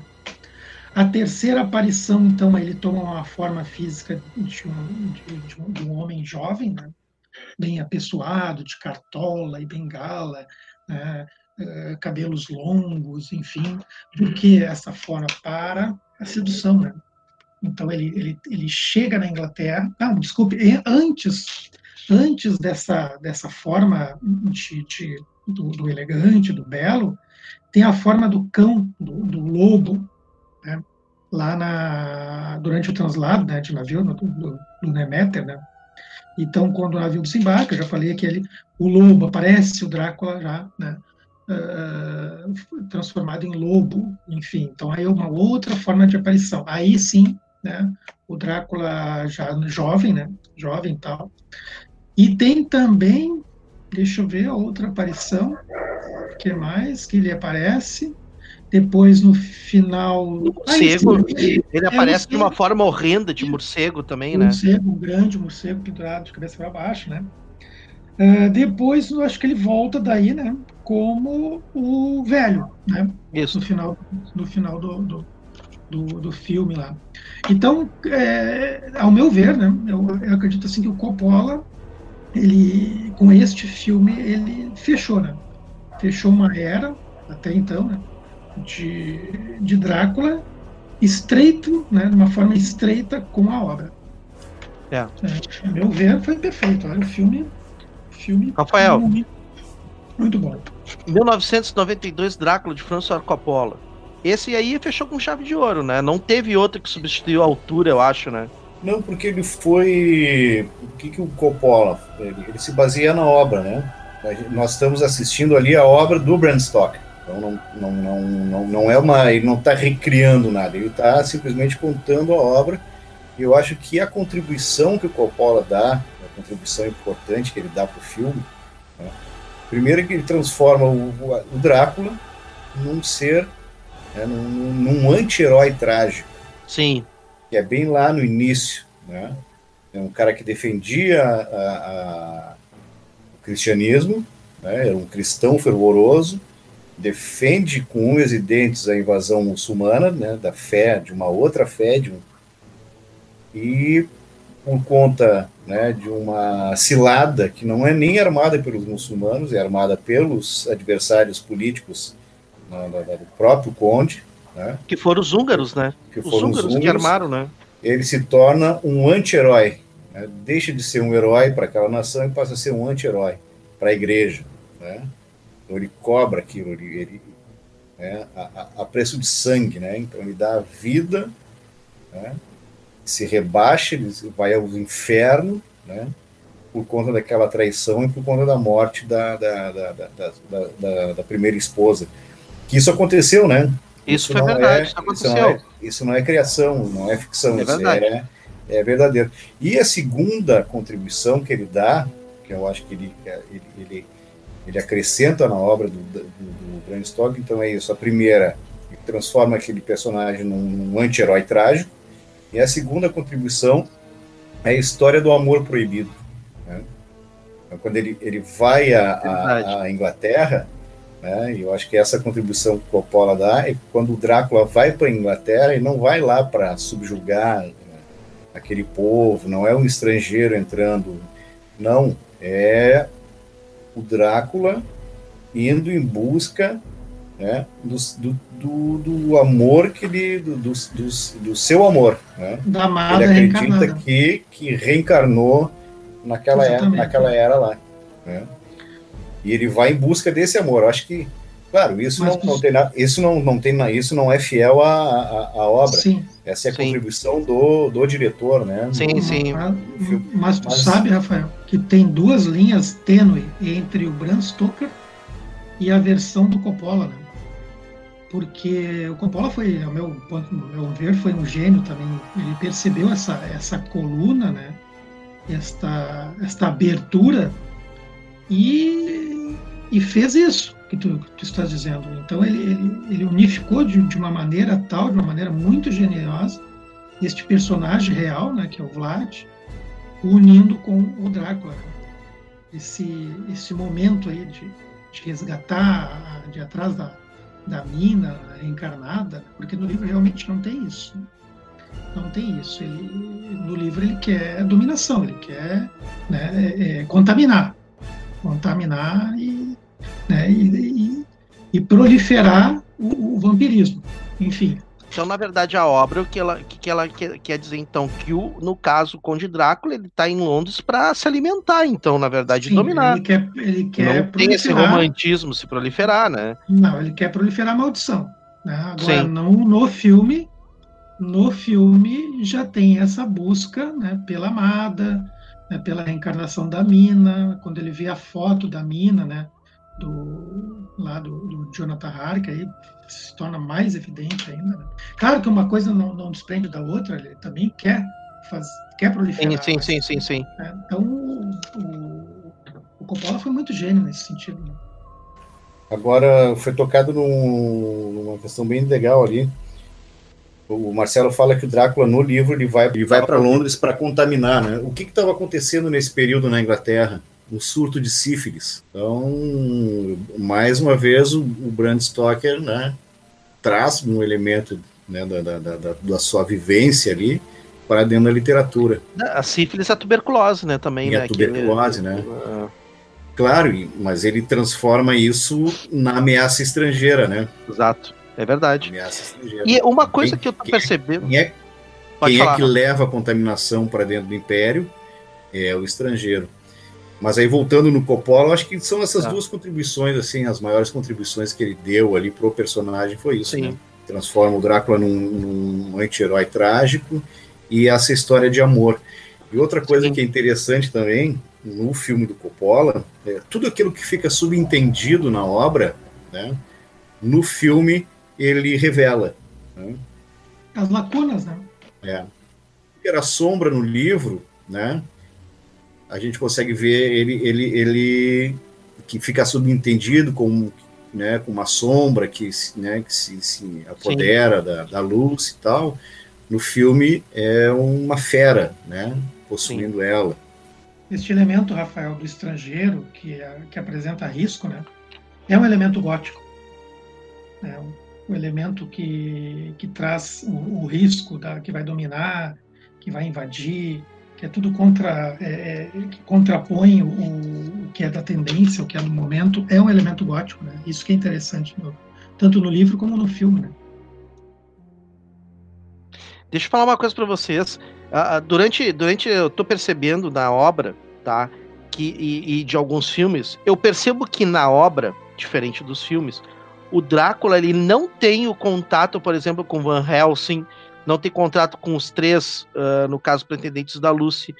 No filme do Frank Langella e do Bela Lugosi, ele já entra no, como um conde para um jantar né? E ele se convive e ele é respeitado, né? Por todos esses personagens no filme, né, em Hollywood, né? Já no Drácula de François Coppola, que é bem fiel à obra, pelo que vocês estão dizendo, ele não tem esse contato com os personagens. Ele só tem contato com o Jonathan Harker e com a Mina. O contato assim mais social, vamos dizer. Que no filme do Frank Langella do Bela Lugosi ele tem. Ele é convidado para um jantar, olha, o conde está vindo. O conde da Transilvânia, da Romênia, o conde Drácula está vindo para um jantar, né, que é um nobre, né, respeitado, uma autoridade, né, nos filmes do Bela Lugosi e do Frank Langella. Mas no Francisco Coppola dá para ver que ele não tem essa, esse lado social, né, com os personagens, né? E nem no livro. É, é, porque, tem, é, porque, é porque ele, como nós falamos, o Coppola quis fazer uh, de forma muito estreita com a obra, né? É, e ficou bastante então, pelo que vocês estão falando. Rafael. É, no, no livro, o, o Drácula vai para Londres, e aí numa caminhada que a Mina está fazendo com Jonathan Harker no, no centro de Londres, o Jonathan Harker é, enxerga o Drácula. Né? Então essa aí é uma aparição. Né? Sim. Mas, mas não tem contato, né? Sim, não tem contato, não ele, tem aquela... Só, não, não tem ele social. só enxerga. É, né? não tem social, e, né? E depois, né, o restante do, do, do, da obra ali é uma caçada, né, desenfreada atrás do, do Drácula. Né? Então eles armam toda uma cena ali para, né, investigam onde é que estão os caixões tal, e saem a caçar o, o Drácula. Né?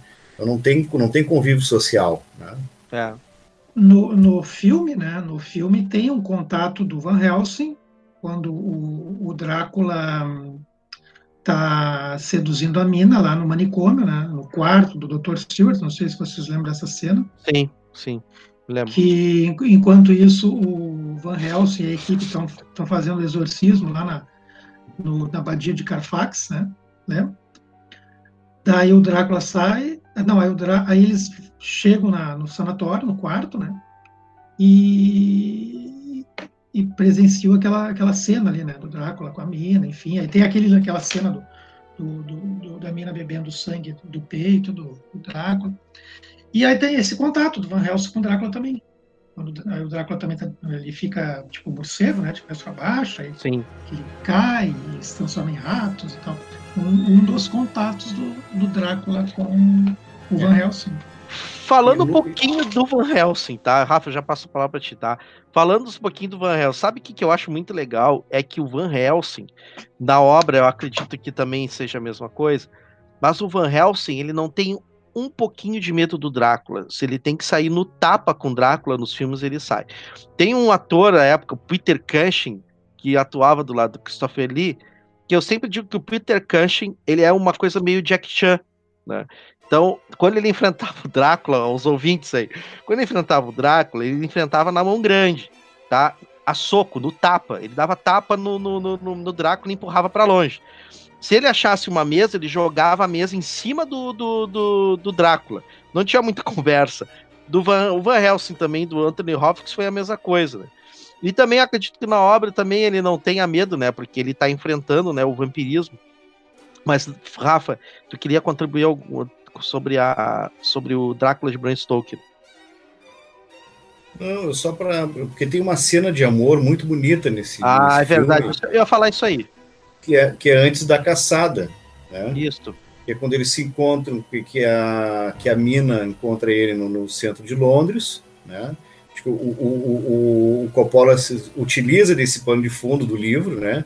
Mas Sim. tira, tira o Jonathan Harker, né, aí só deixa os dois personagens, né, o Drácula e a Mina, e aí dali tem uma cena muito bonita, onde eles, não, não sei se eles jantam, né, mas eles vão para um lugar mais reservado, conversam ali, né, o, o Drácula né, joga toda a sua sedução para cima dela, tal, e eu não sei se ela vai, aí depois não, ela acaba não voltando, marca É, ela- um encontro, isso. marca um jantar, e ela não comparece, Isso. né?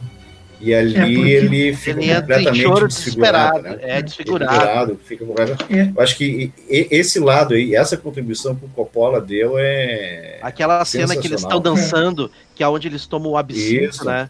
Eles tomam Sim. o absinto. Aham. E tem aquele Ah. beijo clássico, né? Que ele, É. ele, ele- abraça ela por trás, ela faz aquele jogo de, de, né, Ah, inclina a cabeça para trás, os dois se abraçam. é muito bonita a cena. Muito Eu bonita. acho que uma das cenas mais bonitas, assim, da, da- né? eu acho que isso é interessante, porque ele, o Coppola, ele, em um um momento, assim, tu acha que o Drácula é um, tem um pingo, um pingo de humanidade, né?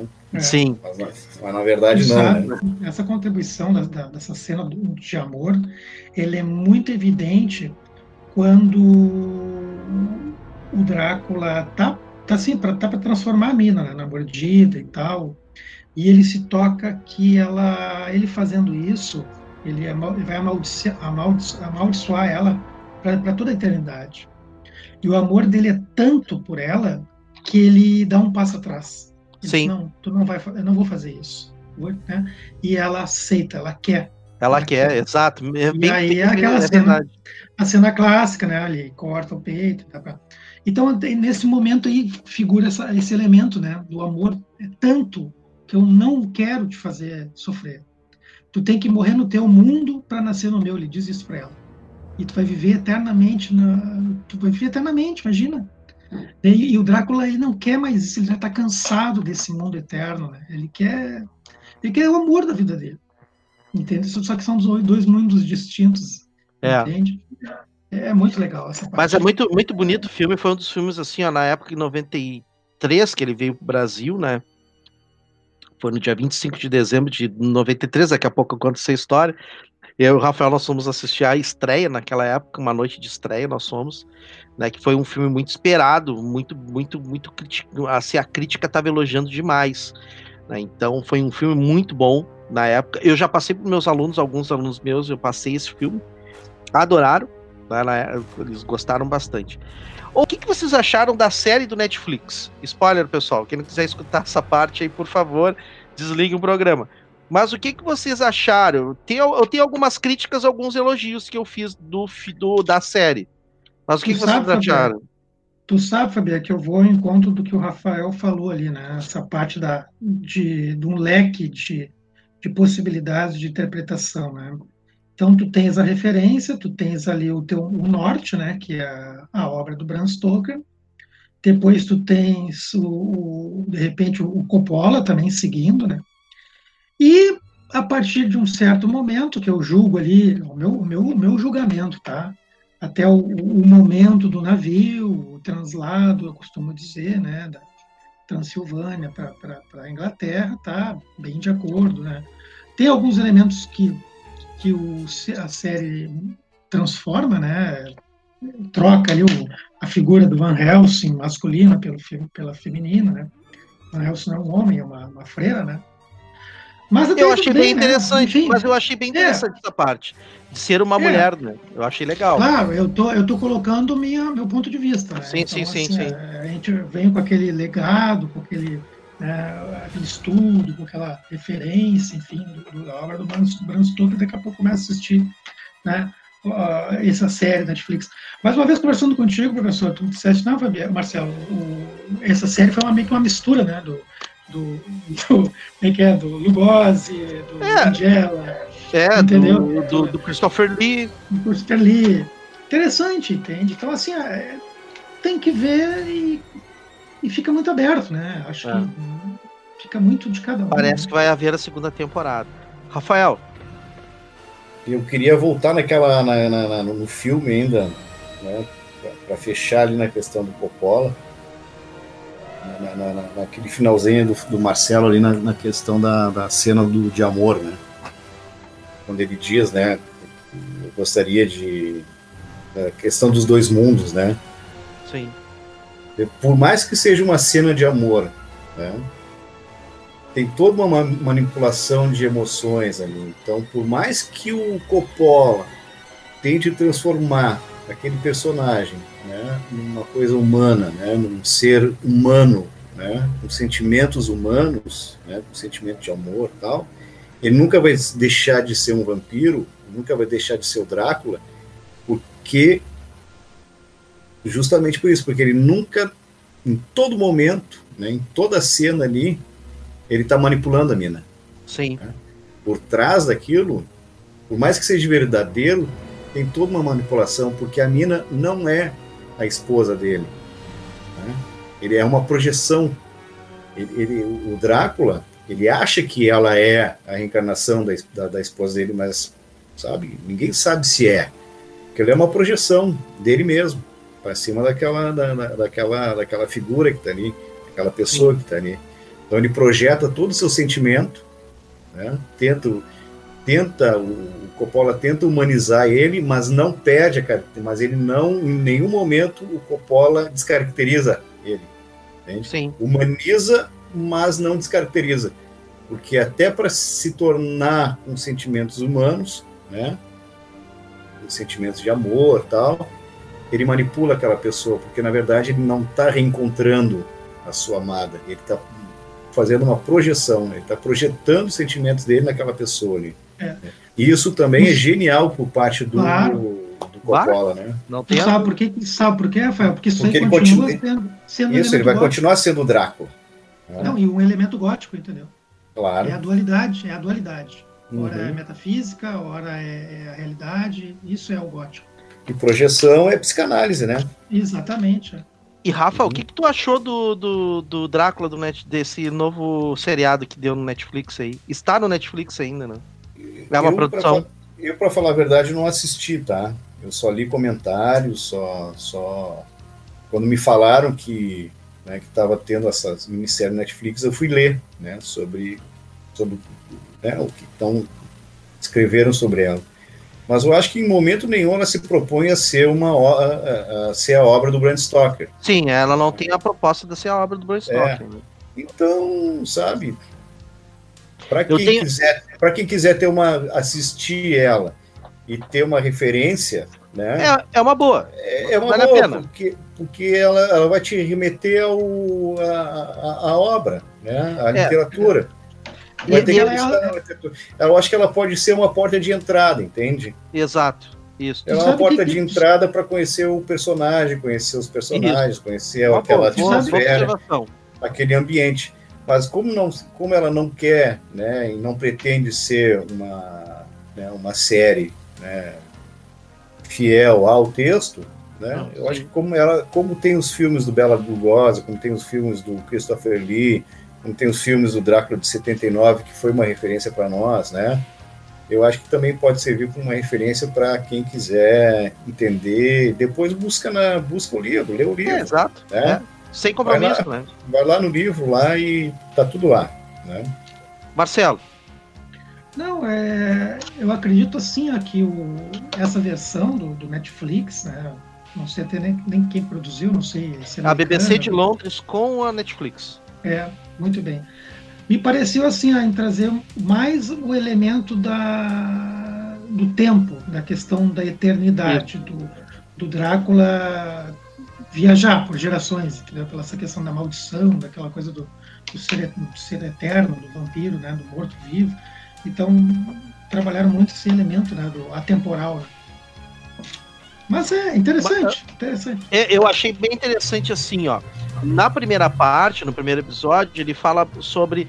dá uma referência do Drácula do Bram Stoker, do François Coppola.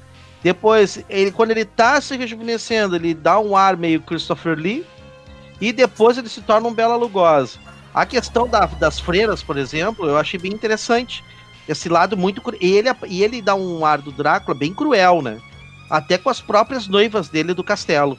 Ele é muito cruel com as mulheres. Exatamente. Tanto é que a, uma das noivas diz assim, ó, nós, ele é cruel conosco, nós sofremos na mão dele. Ela tem esse diálogo. Né? Então é bem interessante, eu gostei da parte do navio, foi uma coisa bem detetivesca.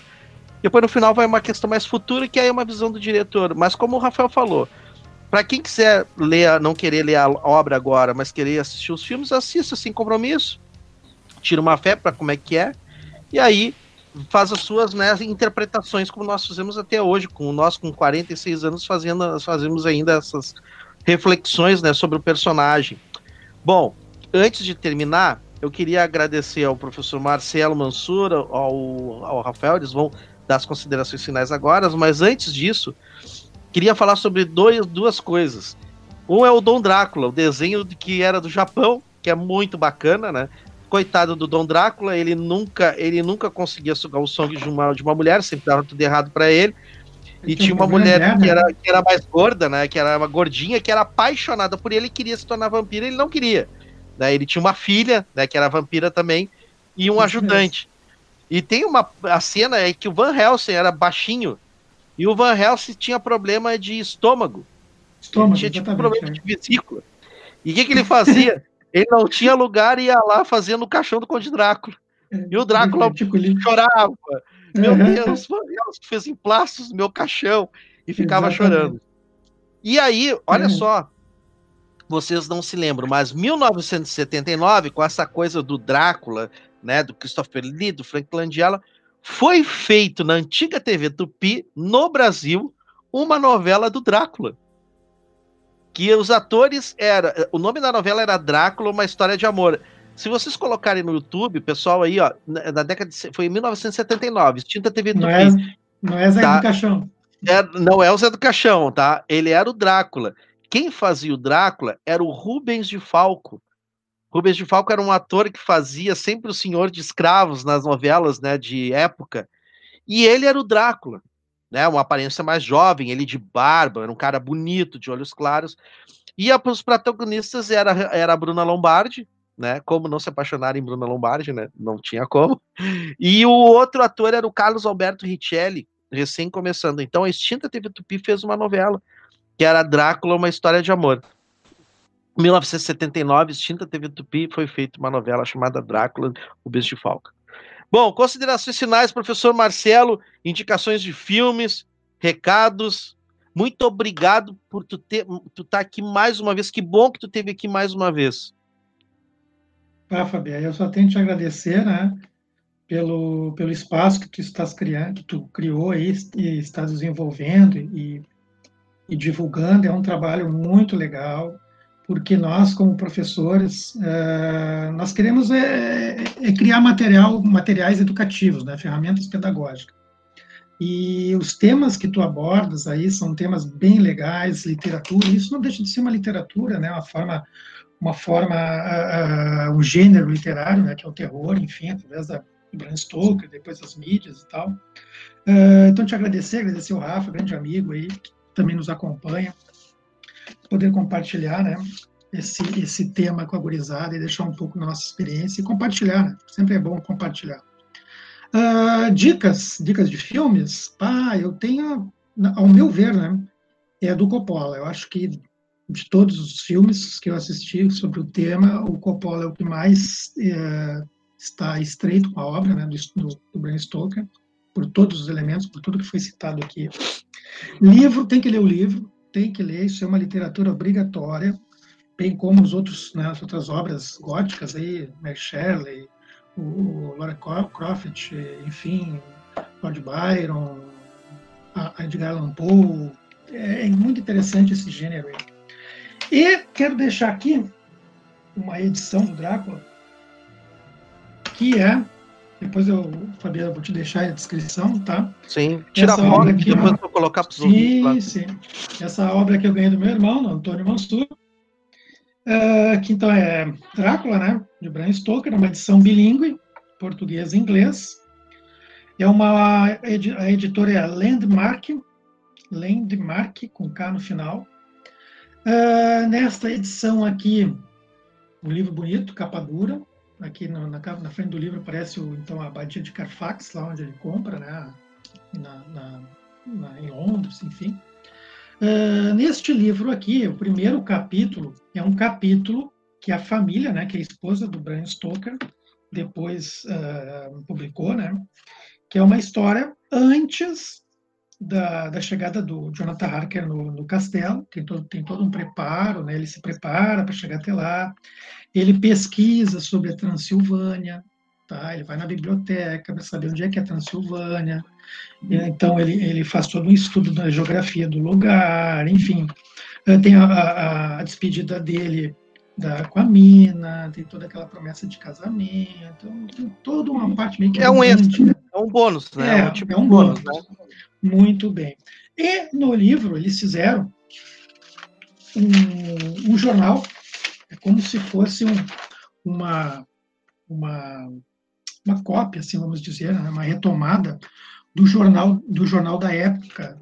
Então aqui é Londres, Reino Unido, Império Britânico. O jornal é de janeiro a dezembro de 1897. Tá? Os noticiários é, são noticiários dos fatos que aconteceram naquele período. Né? Então, o lobo fugitivo, né? o navio com o desaparecimento dos tripulantes, tá? que mais que tem aqui o manicômio lá, o Renfield tendo todos aqueles ataques, né? Enfim, uhum. muito bacana. Até deixa eu ver se eu ler alguma coisa aqui, um pequeno trecho aqui. Deixa eu ver, do Lobo Fugitivo. Entrevista com o guardador do Jardim Zoológico. Depois de inúmeras investigações e outras tantas recusas, consegui localizar o, guarda, o guardador da seção do Jardim Zoológico, a qual se, se acha subordinado ao Departamento dos Lobos. Então, né, vai a história. Então, ele narra aqui, né? Quando o, o lobo desaparece. Sim, sim. Né, enfim, é, de forma misteriosa também, o lobo lá do zoológico desaparece de forma misteriosa. Então, ah, deixa a dica, tá? É uma edição muito bacana vem, a, vem o jornal, e a bilíngue, capa dura, etc, etc. Tá? Depois eu vou deixar tirar a foto e te mandar, Fabiano. Então, de novo, meus agradecimentos. Rafa, um forte abraço. Tá? Espero te encontrar né? em novos episódios, Fabiano também né? participar. Se bem que eu já sou aqui, é sócio. Eu que agradeço. Aqui. Vocês são sócios já. É. Mas eu que agradeço. Eu que agradeço vocês terem participado aí novamente e com certeza vou chamar vocês novamente aí. Então tá as considerações finais aí do meu irmão, meu compadre Marcelo Mansur. E agora meu outro irmão, meu meu meu chapo, nosso vocalista, né, Rafael Martinez, considerações finais e algumas indicações aí que tu possa passar para os nossos ouvintes.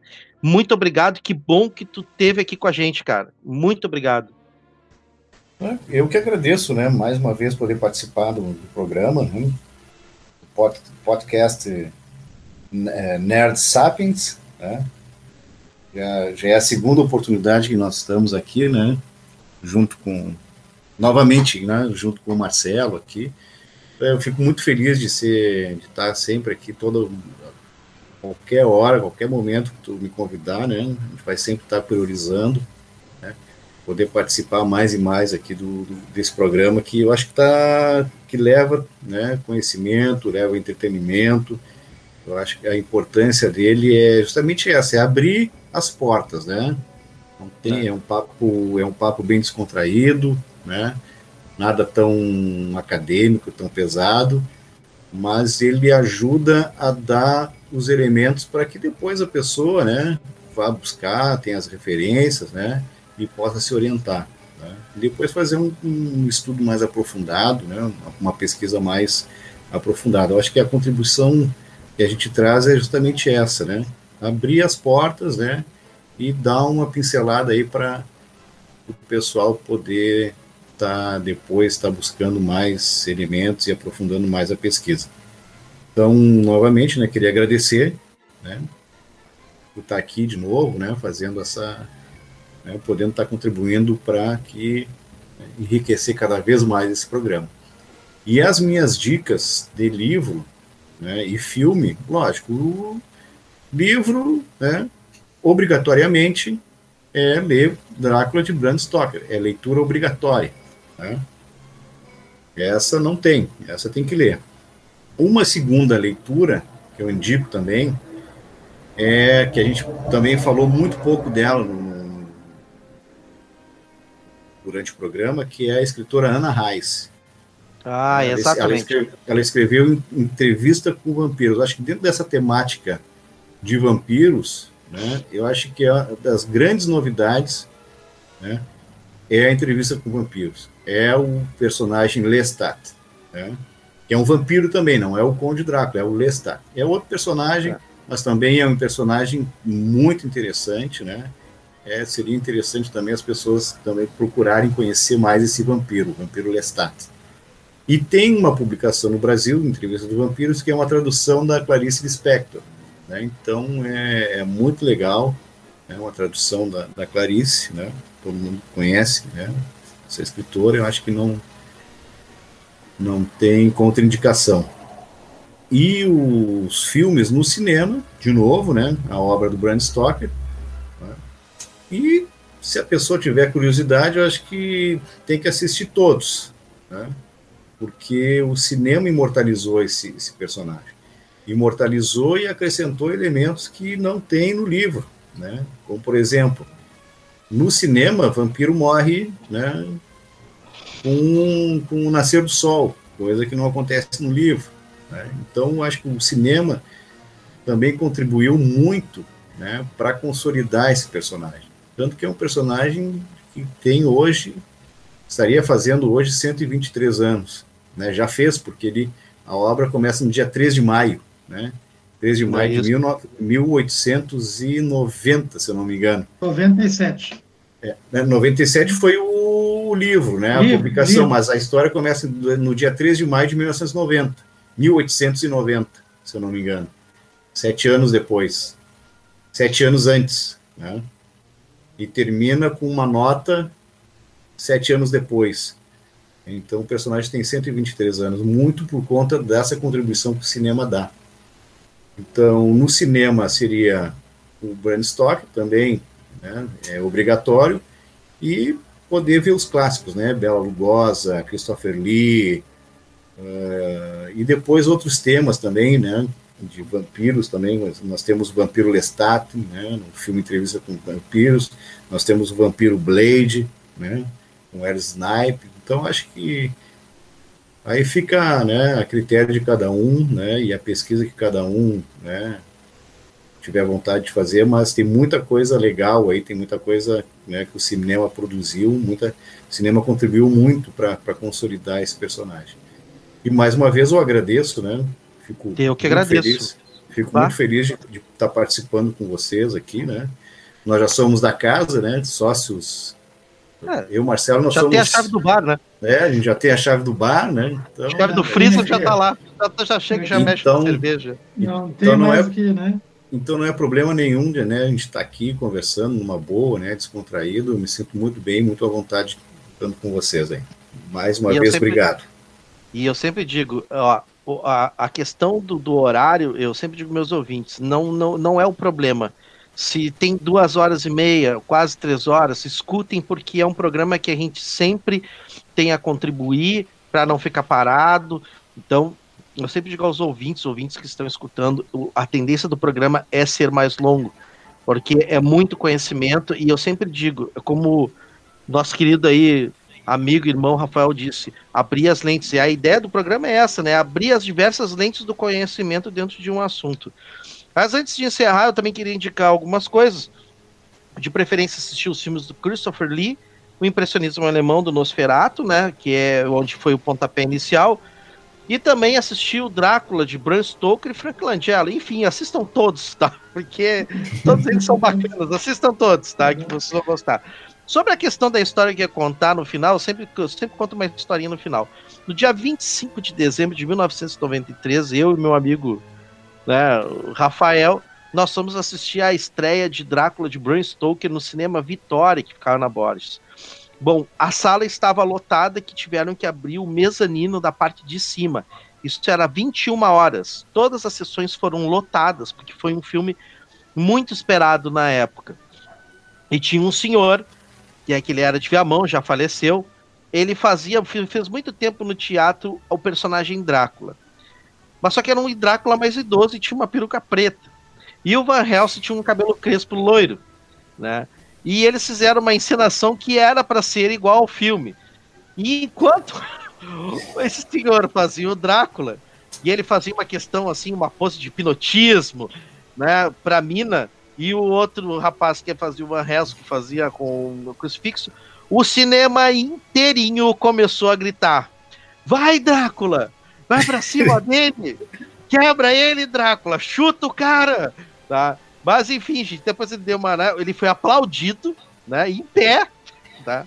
Então foi uma apresentação tão, tão tosca que foi aplaudido em pé. Essa era a década de 80, né? Existiam essas coisas assim. Bom, eu queria uh, deixar uma frase do, do, da obra de Bram Stoker, né? Do, do Drácula.